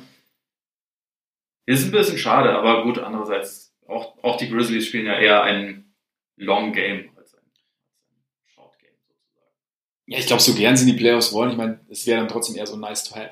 Ja, Also, und da, ja, ich meine, die Saison, da haben sie ja auch irgendwie ein bisschen Anlauf gebraucht. Und das Momentum fehlt halt jetzt auch einfach. Das Problem ist halt nur, dass sie halt jetzt keine Zeit haben. Also jetzt haben sie halt Genau. diese acht Spiele und dann eventuell das Play-In. Je nachdem. Also es ist, es ist immer noch gut im Bereich des Möglichen. Ich habe mir auch schon gedacht, vielleicht muss halt auch einfach nur mal so ein knappes Spiel, müssen sie auch nur mal so ein knappes Spiel gewinnen. Das kann ja auch sein. Also Ja. dass es einfach nur mal, wie gesagt, in Portland hätte sein können. Ähm, und dann geht's dann irgendwie schon und dann brauchst dann, dann macht so, dann klickt so ein bisschen mehr. Wer weiß, wie jetzt irgendwie, wie sich jetzt die Synergien entwickeln ohne Jackson. Nicht, dass ich jetzt davon ausgehe, dass der Ausfall wahnsinnig positiv ist. Wer, wer weiß, was es dann irgendwie macht. Und äh, klar, dann kommt dann natürlich der Trade noch ins Spiel, der sicherlich auch irgendwie so ein bisschen den Rhythmus genommen hat, einfach weil du mit Crowder jetzt auch nicht einen riesen Shooter abgegeben hast, aber zumindest wichtigen irgendwo. Rotationsspieler. Auch Hill hat für die ja, Ja. Minuten gespielt. Eben. Es, es könnte zur ersten äh, und vielleicht letzten großen Bubble-Schlägerei führen, ist mir gerade aufgefallen. Die letzten beiden Spiele der Grizzlies sind ja gegen Boston und Milwaukee. Also vor allem das letzte gegen Milwaukee wird interessant, weil da wird keiner mehr spielen. Äh, das haben wir gestern schon gesehen, dass sie jetzt schon anfangen Ja. mit dem, mit dem äh, Load Managen und das wird ja wahrscheinlich eher noch mehr werden. Ähm, und es geht ja dann einfach am besten noch krass um was. Ja. Und ob, also da bin ich mal gespannt, ob dadurch dann böses Blut entsteht, dass da dann quasi dadurch, dass gewisse Teams dann dadurch einfach einen Vorteil haben.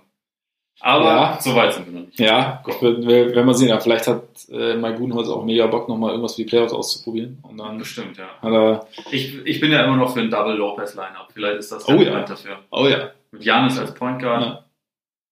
der Inbegriff der Twin Towers. Ja. Wilson packen wir auch noch drauf. Wel- Welchen großen haben sie dann noch? Marvin Williams vielleicht. Ja, Also auch der, der ist ja.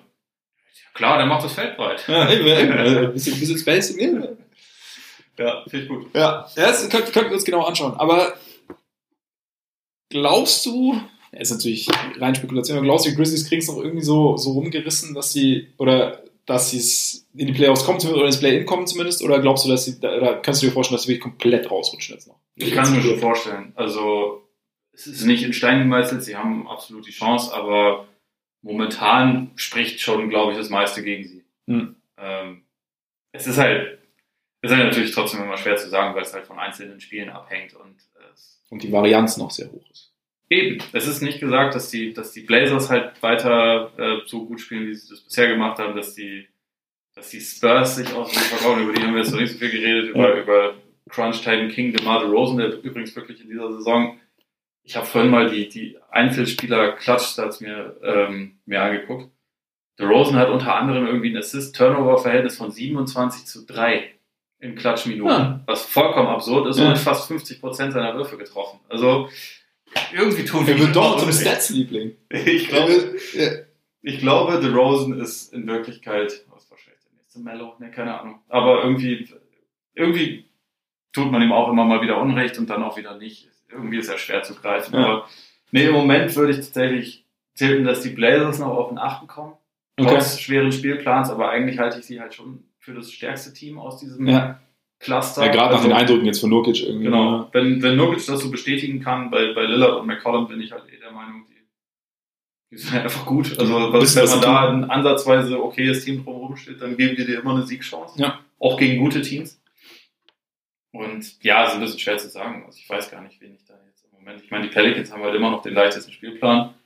Sie sind auch, haben bisher nicht einen besonders guten Eindruck hinterlassen, finde ich, aber das kann halt auch noch kommen. Ich Weil jetzt auch- fahren sie ja die Minuten auch wieder hoch. Das stimmt. Aber ich finde, ja, aber ich finde Zion, also ich will jetzt nicht sagen, Zion ist nicht gut oder so, oder spielt nicht gut. Aber ich finde, man sieht dann trotzdem, also ich finde jetzt sieht er für mich zeitweise ein bisschen mehr aus wie ein Rookie auch offensiv.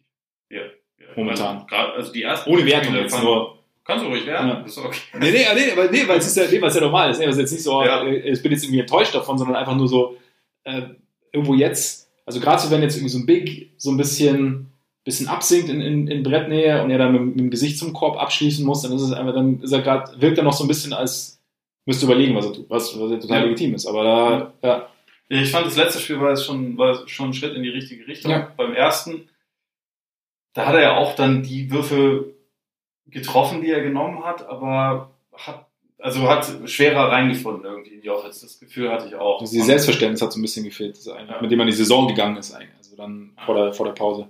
Genau.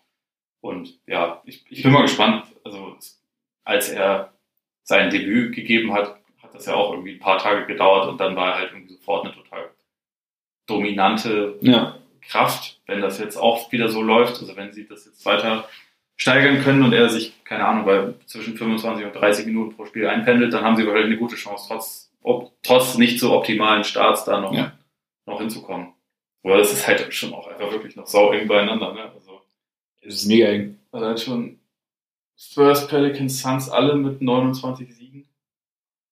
So, ist- Irgendwie passt es halt am Ende dann doch wieder, wenn die buckligen Spurs da wieder reinkommen. Ne? Aber ich Also- meine, ganz ehrlich, so wie sie jetzt spielen, mit DeRozan und jungen Leuten und einem Ja. Big, das ist halt, das macht ja Spaß. Ja. Also von daher, so könnt ihr von mir aus gerne in die Playoffs kommen.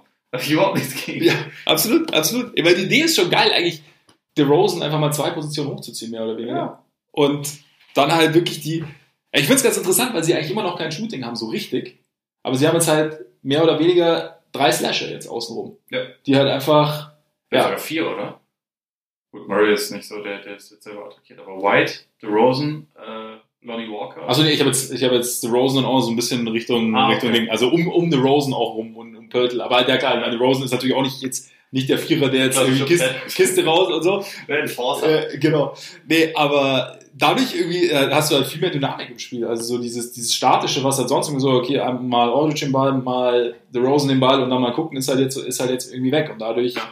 Und ich habe auch irgendwo, irgendwo habe ich gelesen, The Rosen hat, glaube ich, nur die fünfthöchste Usage Rate tatsächlich, tatsächlich bei den Spurs.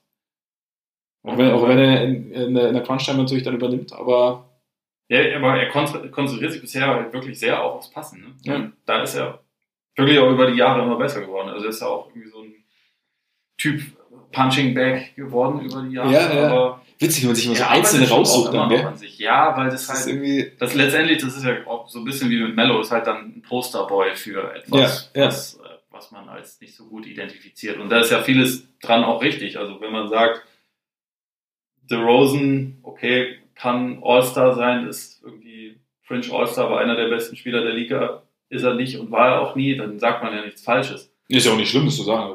Sagt, in Ist dem auch Satz nicht- ist ja kein, kein einziges Abwerten von Rosen drin. Genau. Und eine Zeit lang war das, also die Raptors waren ja dann einfach jahrelang immer so das Team im Osten, wo halt gesagt, also sie, sie sind, das wird jetzt der Herausforderer von den Cavs und dann wurden sie halt immer verprügelt und Mhm. dafür war er halt mehr als Lowry das Posterchild. Aber Lowry hat ja den Status, den er jetzt hat, auch erst seit der Meisterschaft. Ja. Obwohl er vorher schon ein Spieler war, der seinem Team immer zum, äh, zu den Siegen beigetragen hat. Also Aber- immer zu, krasser Plus-Minus-König war Ja. so.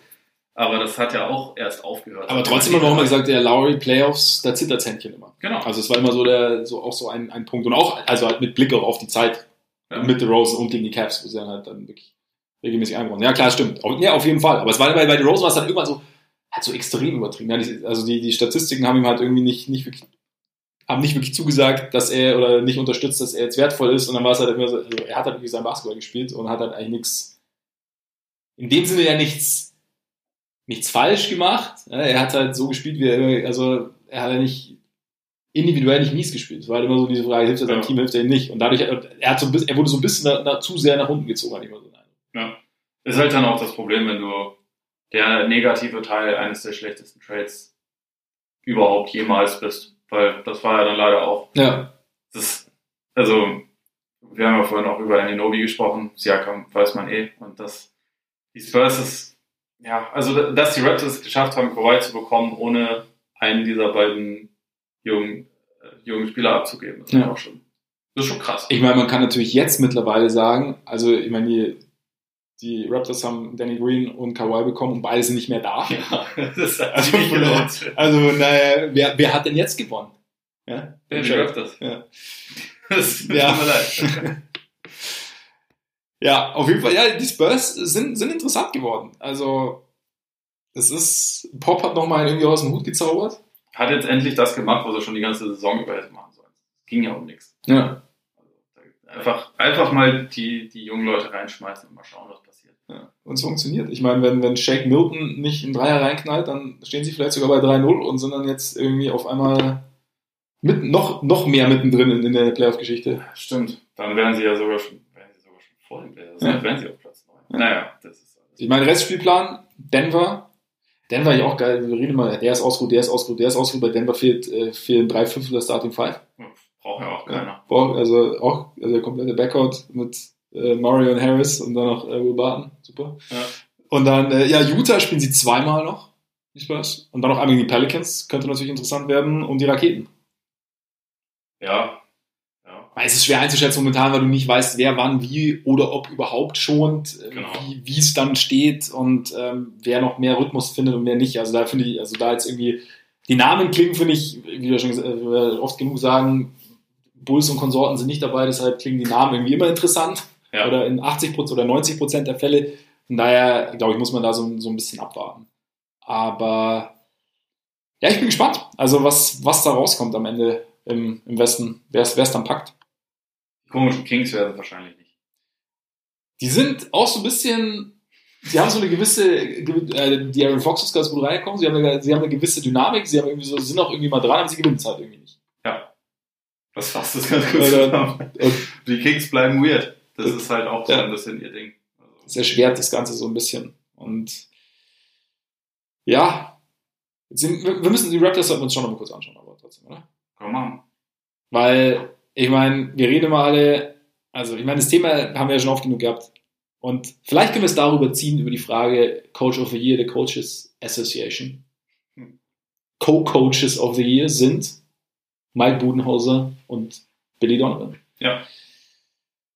Ich muss sagen, ich habe dann auch so ein paar Reaktionen gehört und klar, also Nick Nurse, ich glaube, wir sind, und ich glaube, jeder ist sich einig, dass Nick Nurse wahrscheinlich coaching-technisch halt wahnsinnig viel verbringt, weil er sein Team immer irgendwie auf den Gegner ausrichtet und immer irgendwas beim Gegner findet, was er jetzt irgendwie in den einzelnen Spielen sich rauspicken kann, was sie irgendwie entblößen können, weil er auch halt eben dieses Kollektiv geschaffen hat, das den Abgang von Kawhi auch gut verkraftet.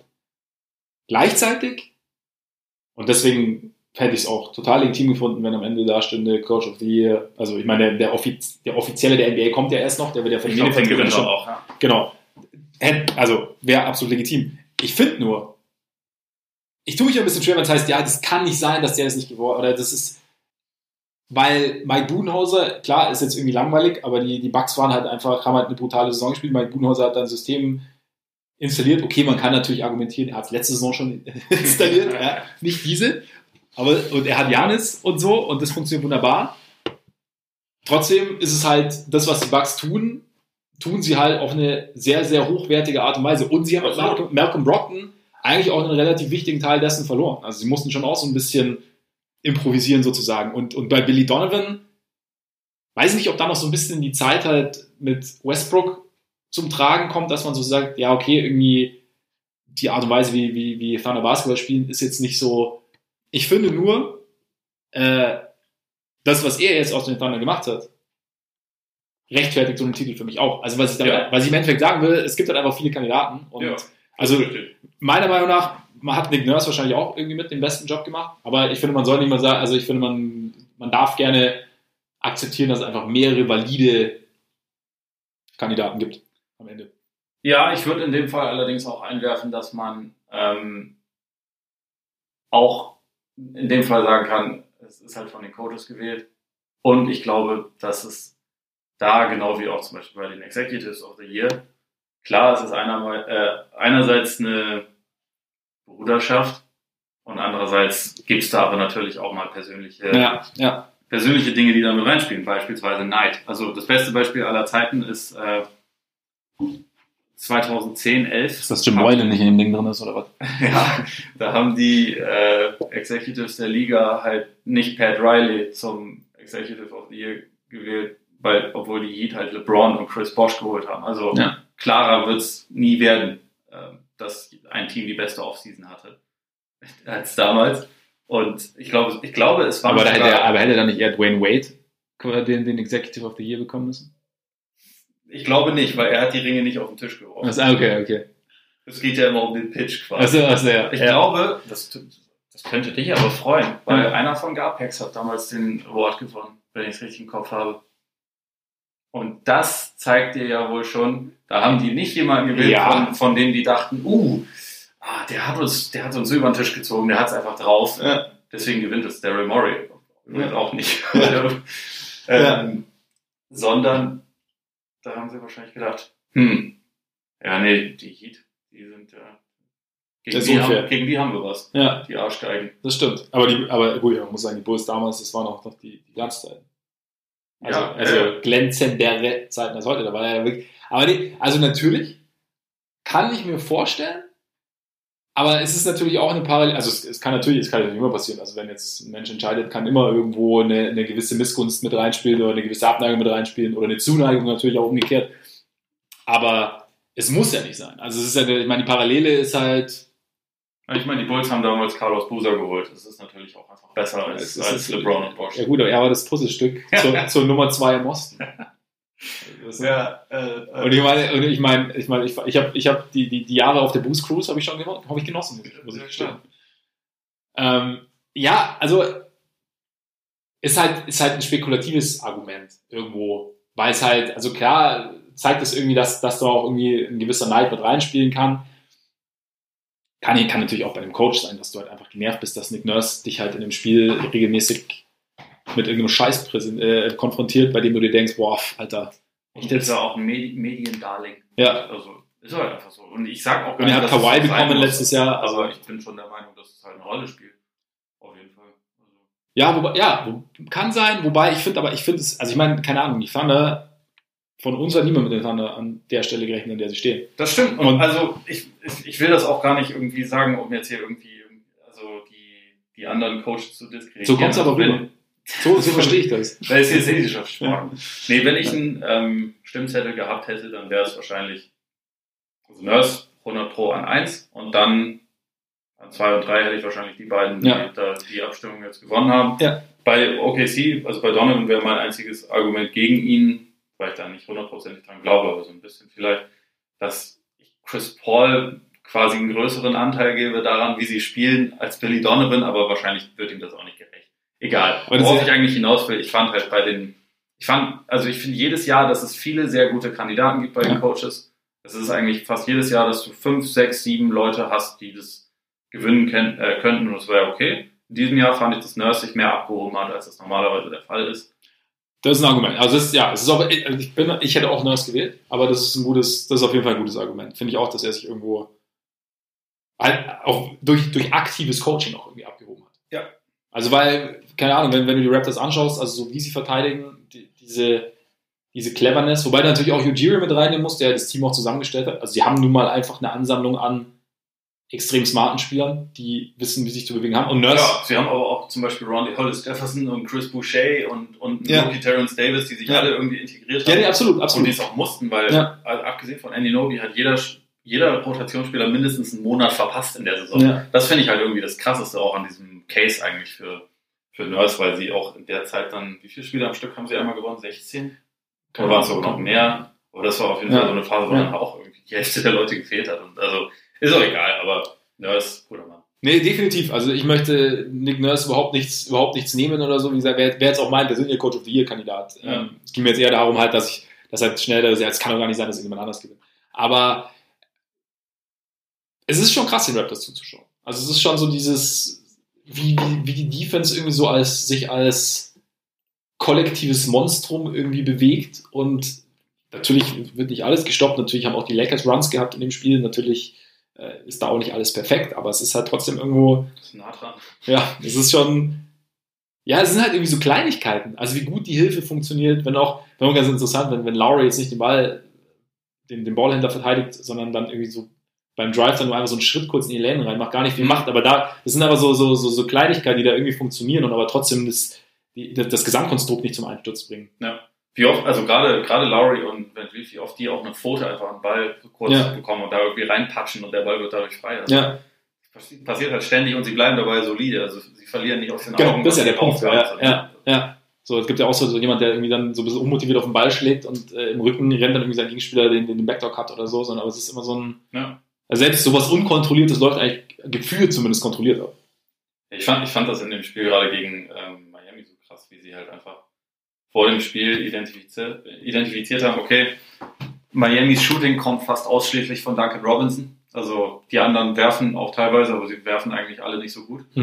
Lass uns den mal rausnehmen. Und er hat einfach kein Land gesehen. Der Ja. hat in dem, in dem Spiel, glaube ich, einen dann getroffen und insgesamt irgendwie drei Würfe genommen und in der zweiten Halbzeit wurde er fast gar nicht mehr eingesetzt, weil er einfach kein Land gesehen hat. Ja. Und das ist schon krass, weil sie dabei ja nicht die anderen Spieler dann vernachlässigt haben. Also es gab zwar, es gab zwar schon einige freie Würfe, aber das war dann halt für Spieler wie Crowder, der halt streaky ist, oder, oder ein Iguodala, der war dann immer mal wieder in der Ecke frei. Ja. Gut, den lässt halt frei. Wenn er vier trifft, dann, dann ist okay, aber der nimmt die ja sowieso nicht Ja. alle und dann ist es halt auch irgendwie alles nicht so, nicht so dramatisch. Also das finde ich halt so krass, wie sie irgendwie bei jedem Gegner einfach identifizieren, was, was sein muss, also wie, wie sie es stoppen und das dann halt auch einfach umgesetzt bekommen. Also gegen die Lakers, Anthony Davis hat in der ersten gar nichts gemacht. Ja, das ist halt eben, genau. ist, wie, also wie wir schon gesagt haben, eigentlich einer der Spieler, die am schwersten wahrscheinlich rauszunehmen, weil er einfach Ja. so ein unangenehmes Matchup ist. Und der hat kein Land gesehen. Ja. Und das, das, das zeigt sich auch irgendwie ganz gut, so dieses, also sich Anthony Davis rauszusuchen und zu sagen, okay, wir schauen mal, dass wir den so gut wie möglich einschränken. Es ist dann zwar natürlich dann in der Umsetzung wahnsinnig schwierig, aber es ist halt irgendwie, es liegt halt mehr auf der Hand. Aber dann zu sagen, okay, Miami, keine Ahnung, Duncan Robinson, vielleicht jetzt, ist jetzt auch nicht komplett irgendwie in einem anderen Universum, aber trotzdem Ja. ist es ja, trotzdem ist es ja wes wesentlich kleinteiliger, als zu sagen, wir nehmen jetzt den Ja. Superstar. Sondern okay, deren Offense funktioniert, dieses, das Shooting ist extrem, sie haben wenig Shooting, okay, Duncan Robinson. Dann finden wir irgendwie einen Weg, wie wir den rausnehmen, ohne alles andere irgendwie zu entblößen. Und da ist halt irgendwie, da ist Nurse halt schon auch krass. Also muss man, muss man auf jeden Fall sagen, so, Ja. das irgendwie so, das halt auch, also blöd gesagt, auch mal Bock zu haben. Ne? also das ist ja auch so eine Sache, das ist halt trotzdem irgendwie ein Regular Season Game, klar, es ist irgendwie ein äh, Seeding Game, aber irgendwo das halt dann so wirklich immer den Gameplan mitzunehmen oder mitzugeben und dann eben, wie gesagt, die, die, die Spieler zu haben. Es ist halt, ich bin halt immer noch, ich bin immer noch gespannt, aber wie es in den Playoffs aussieht. Also ich glaube, als Kollektiv werden sie funktionieren, aber ich meine, und das ist jetzt kein, kein Aber oder so, oder soll es jetzt nicht runterziehen oder, oder, oder, oder ein bisschen, bisschen schlechter machen. Wir hatten es letztes Jahr, hat, haben sie in der Regular Season ja ohne Lowry auch schon, äh, ohne Lowry, ohne Kawhi auch schon relativ gut gespielt. Ja. Und in den Playoffs war er dann, also war er dann derjenige, der sie sozusagen über den, auf den Gipfel gebracht hat. Genau. Es gab natürlich, war dann hinten, hinten raus, haben wir, hast du ja auch schon öfter gesagt, war dann so der Punkt, wo er dann selber nicht mehr ganz fit war, wo da auch irgendwie andere einspringen mussten. Das ist vielleicht auch so ein bisschen Indiz, dass es man vielleicht auch momentan noch ein bisschen äh, es noch zu extrem sieht. Aber ich bin da, ich bin da gespannt, wie es in den Playoffs sein wird, wenn du dann halt dann doch mal die einfach die das individuell ein bisschen mehr brauchst, als es Ja. momentan noch brauchst. Bin ich auch gespannt. Also, Also- das, das, ist, das ist das große Fragezeichen. Defensiv weiß man, sie werden sehr gut sein. Äh, sie werden sehr unangenehm sein. Offensiv waren sie halt im Laufe der Saison eher mittelmäßig. Ja. Gerade im Halbfeld, also Transition sind sie überragend, aber äh, den Playoffs hast du traditionell ja weniger Möglichkeiten zu rennen. Und im Halbfeld, da hängst du dann schon davon ab, welche, welche Würfe treffen Van Vliet und Lowry, was kann Ja. Siakam als quasi Option 1a Wie geht's gegen die Defense, die sich halt dann auch mehr auf sie einstellt natürlich. Genau. Also, ne? Und also das, das sind schon Sachen, die sich noch, die sie noch zeigen müssen. Aber also mittlerweile, ich habe halt sie lange so ein bisschen fälschlicherweise als gutes Team, glaube ich, gesehen, was aber eigentlich nicht so ganz da oben mitspielen kann. Ja. Mittlerweile, Ja. also je mehr ich drüber nachdenke, es, es kommt zwar nicht oft vor, aber es haben ja auch schon mal andere Teams einen Titel geholt, die jetzt nicht einen super duper Megastar in Ja. Offense hatten, die aber halt einfach irgendwie, so wie die Raptors zum Beispiel, keine Lücken hatten, weder offensiv noch defensiv. Also da, das beste Beispiel sind ja die Pistons 2004, ähm, die halt einfach diese brettharte Defense hatten. Gut, zu dem Zeitpunkt gab es auch quasi keinen Offensivbasketball, wenn man ehrlich ist, aber ähm, da war das, da war das ja auch nicht irgendwie abhängig von einem Superstar. Die NBA hat sich seitdem wieder geändert, also keine Ahnung, aber ich glaube, vielleicht kann man sich auch ein bisschen davon verabschieden, dass man denken muss, also es muss ein perfektes Team den Titel holen, was alles Ja. haben muss, weil ich glaube, in diesem Jahr könnte das halt noch ein bisschen mehr auch, bisschen mehr noch als sonst vielleicht noch andere Faktoren mit reinkommen. Und dann ist so ein Team, was halt gefestigt ist und was Absolut. vor allem, also offensiv, sie spielen halt einfach so, als würden ihre Eier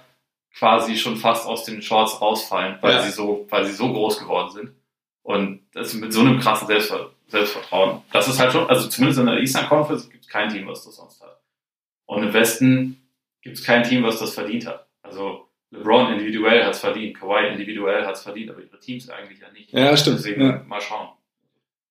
Ja, da, da sind sie schon relativ einzigartig. Und ich meine, was natürlich, was ich interessant also war mir gar nicht so bewusst, also man, man wusste es, aber ich hatte es so ein bisschen gestrichen, dass sie halt, ich meine, dass sie schon seit 23. Juni, glaube ich, im Ding sind. Ja. Zusammen. Das kann jetzt, das ist natürlich auch noch mal was. Also, sein, ja. Genau, also da halt Einreisequarantäne und so. Das ist natürlich auch jetzt, jetzt vielleicht auch noch so ein bisschen ein Vorteil. Also die sind ja eh schon Mhm. eingespielter als andere, haben jetzt aber irgendwie noch mehr Zeit miteinander verbracht. Und ja, aber ja, es könnte schon sein. Also das halt einfach so dieses, diese, ja, dieses, dieses Lückenlose sozusagen dann vielleicht am Ende, gerade in so einer Saison, in der halt ja viel irgendwie auf der Kippe ist und in der nichts irgendwie klar ist, dass es dann am Ende vielleicht doch noch irgendwo den Ausschlag geben kann. Wird, wird auf jeden Fall ganz geil. Also es macht, Ja. macht, macht auf jeden Fall Spaß, den zuzuschauen. Apropos Ole. Geil. Ja. Der, war der ist auf dem Silbertablett jetzt gekommen. Das stimmt. Weil nämlich Ole, wie gesagt, ist ja jetzt nicht in München nur, um äh, mit mir in einem Raum einen Podcast aufzunehmen. Ole ist vor allem in München, um zu kommentieren. Bei The Zone. Und du hast ja schon, Genau. Ich habe die Raptors schon einmal. Du hast Ich sie mach's schon auch mal? und du machst sie nochmal. Wann genau? Äh, am Sonntag um 20 Uhr. Gegen die Grizzlies. Genau. Das ist auch bei Xbox zu sehen. Es stimmt, ist auch bei Spox zu sehen. Live, for free Und in Farbe. und in Farbe. Unverschlüsselt. Wie Gerd Rumbauer. Ja. Uh. Ja, auf jeden Fall da lohnt sich definitiv reinzuschauen. Und reinzuhören natürlich, wenn der, wenn der Herr Freak spricht. Aber ja, ich, bin, ich bin gespannt, ob die Grizzlies sich vielleicht da, ein bisschen- ob sie bis dahin die Kurve gekriegt haben. Und Ich dann- will halt auch wenigstens eine richtige Eskalation von Morant sehen. Ja. Dort, äh, es, es gab so, es gab so, so Phasen, also gegen, gegen Blazers war so, Mhm. so, wo er mal ganz kurz, wo er so gedacht hat, oh, geil, da ist er wieder. Ja. Und jetzt, geil, übrigens, Raptors Grizzlies ist auch immer die, die beiden damaligen kanadischen Expansion Franchises. Ich finde auch, die übrigens, die, die Grizzlies sollten ihre Vintage-Trikots einfach zu, zum Monotyp Ja. machen. Die sind einfach, die sind einfach geil, die Ja, Trikots. Da die sind überragend. Es ist immer ein freudiger Moment, wenn man ein Spiel anmacht und sieht, dass sie, Ja. dass sie die Trikots tragen. Ja, vielleicht ja am Sonntag. Vielleicht. Und wenn die Raptors dann auch noch ihre Vintage-Trikots tragen, dann, Dann wird's Vintage AF, ja, dann die jungen Leute sagen. So sieht's aus. Dann hoffe ich natürlich nur, dass du aufs Spiel konzentrieren kannst vor lauter Vintage. Vintage. Vintage. Wäre auch gespannt, ja. Ja. Es wird gut, Freunde. Und damit können wir es auch für heute eigentlich bewenden lassen. Wir haben, wir haben ziemlich viel outgeschautet und äh, freuen uns jetzt auf die zweite Woche. Ihr habt wahrscheinlich festgestellt, dass ich immer wieder von Patreon geredet habe. Wir hatten ja immer über Patreon drüber geredet. Normalerweise weisen wir da gerne am Anfang drauf hin. Heute habe ich es vergessen. Deswegen machen wir es jetzt am Ende. Denn dieses Patreon, wenn ihr da, wenn ihr wissen wollt, was es damit genau auf sich hat, patreon.com slash Korbiger Podcast, mit. So sieht das aus. Auf dieser wunderschönen Patreon-Seite könnt ihr uns mit monatlichen Beiträgen unterstützen. Wenn ihr das wollt, wenn ihr findet, dass äh, es sich lohnt, sozusagen. Vielen Dank an alle, die es schon tun. Und gleichzeitig bekommt ihr da in mittlerweile wieder sehr, sehr regelmäßigen Abständen extra Folgen. 15 Minutes or less, meistens more, heißt unser Format, bei dem wir uns einfach spontan mit äh, irgendwelchen aktuellen Geschehnissen befassen oder dann irgendwie momentan natürlich auch wieder spielen. Krass. Es gibt, es gibt es, der, der Sport, über den wir die ganze Zeit reden, Dieses läuft auch wieder. Konzept von echten Spielen ist schon irgendwie geil. Es ist echt cool. Hat mir gefehlt. Ja, auf jeden Fall. Genau, auf jeden Fall könnt ihr da zuhören als unsere Patreon- Patreon-Freunde. Gleichzeitig gibt es auch noch ein Format, das war immer auf dem Hardholz, das ist momentan, haben wir während der Pause relativ regelmäßig gemacht, bei dem schauen wir uns alte Spiele an und schnacken dann drüber. Genau, schaut gern mal vorbei und äh, schaut natürlich auch vorbei auf Twitter, auf Instagram, wo ihr uns folgen könnt. Abonniert uns auf Apple Podcasts und auf Spotify und wenn es noch nicht reicht, bei dieser. Auch nicht schlecht. Ja. Genau, Ist auch eine Plattform. ist auch eine Plattform und äh, dieser ist brutal. Deswegen hört auch da gerne rein, wenn ihr, wenn ihr über diese eure Podcasts hört.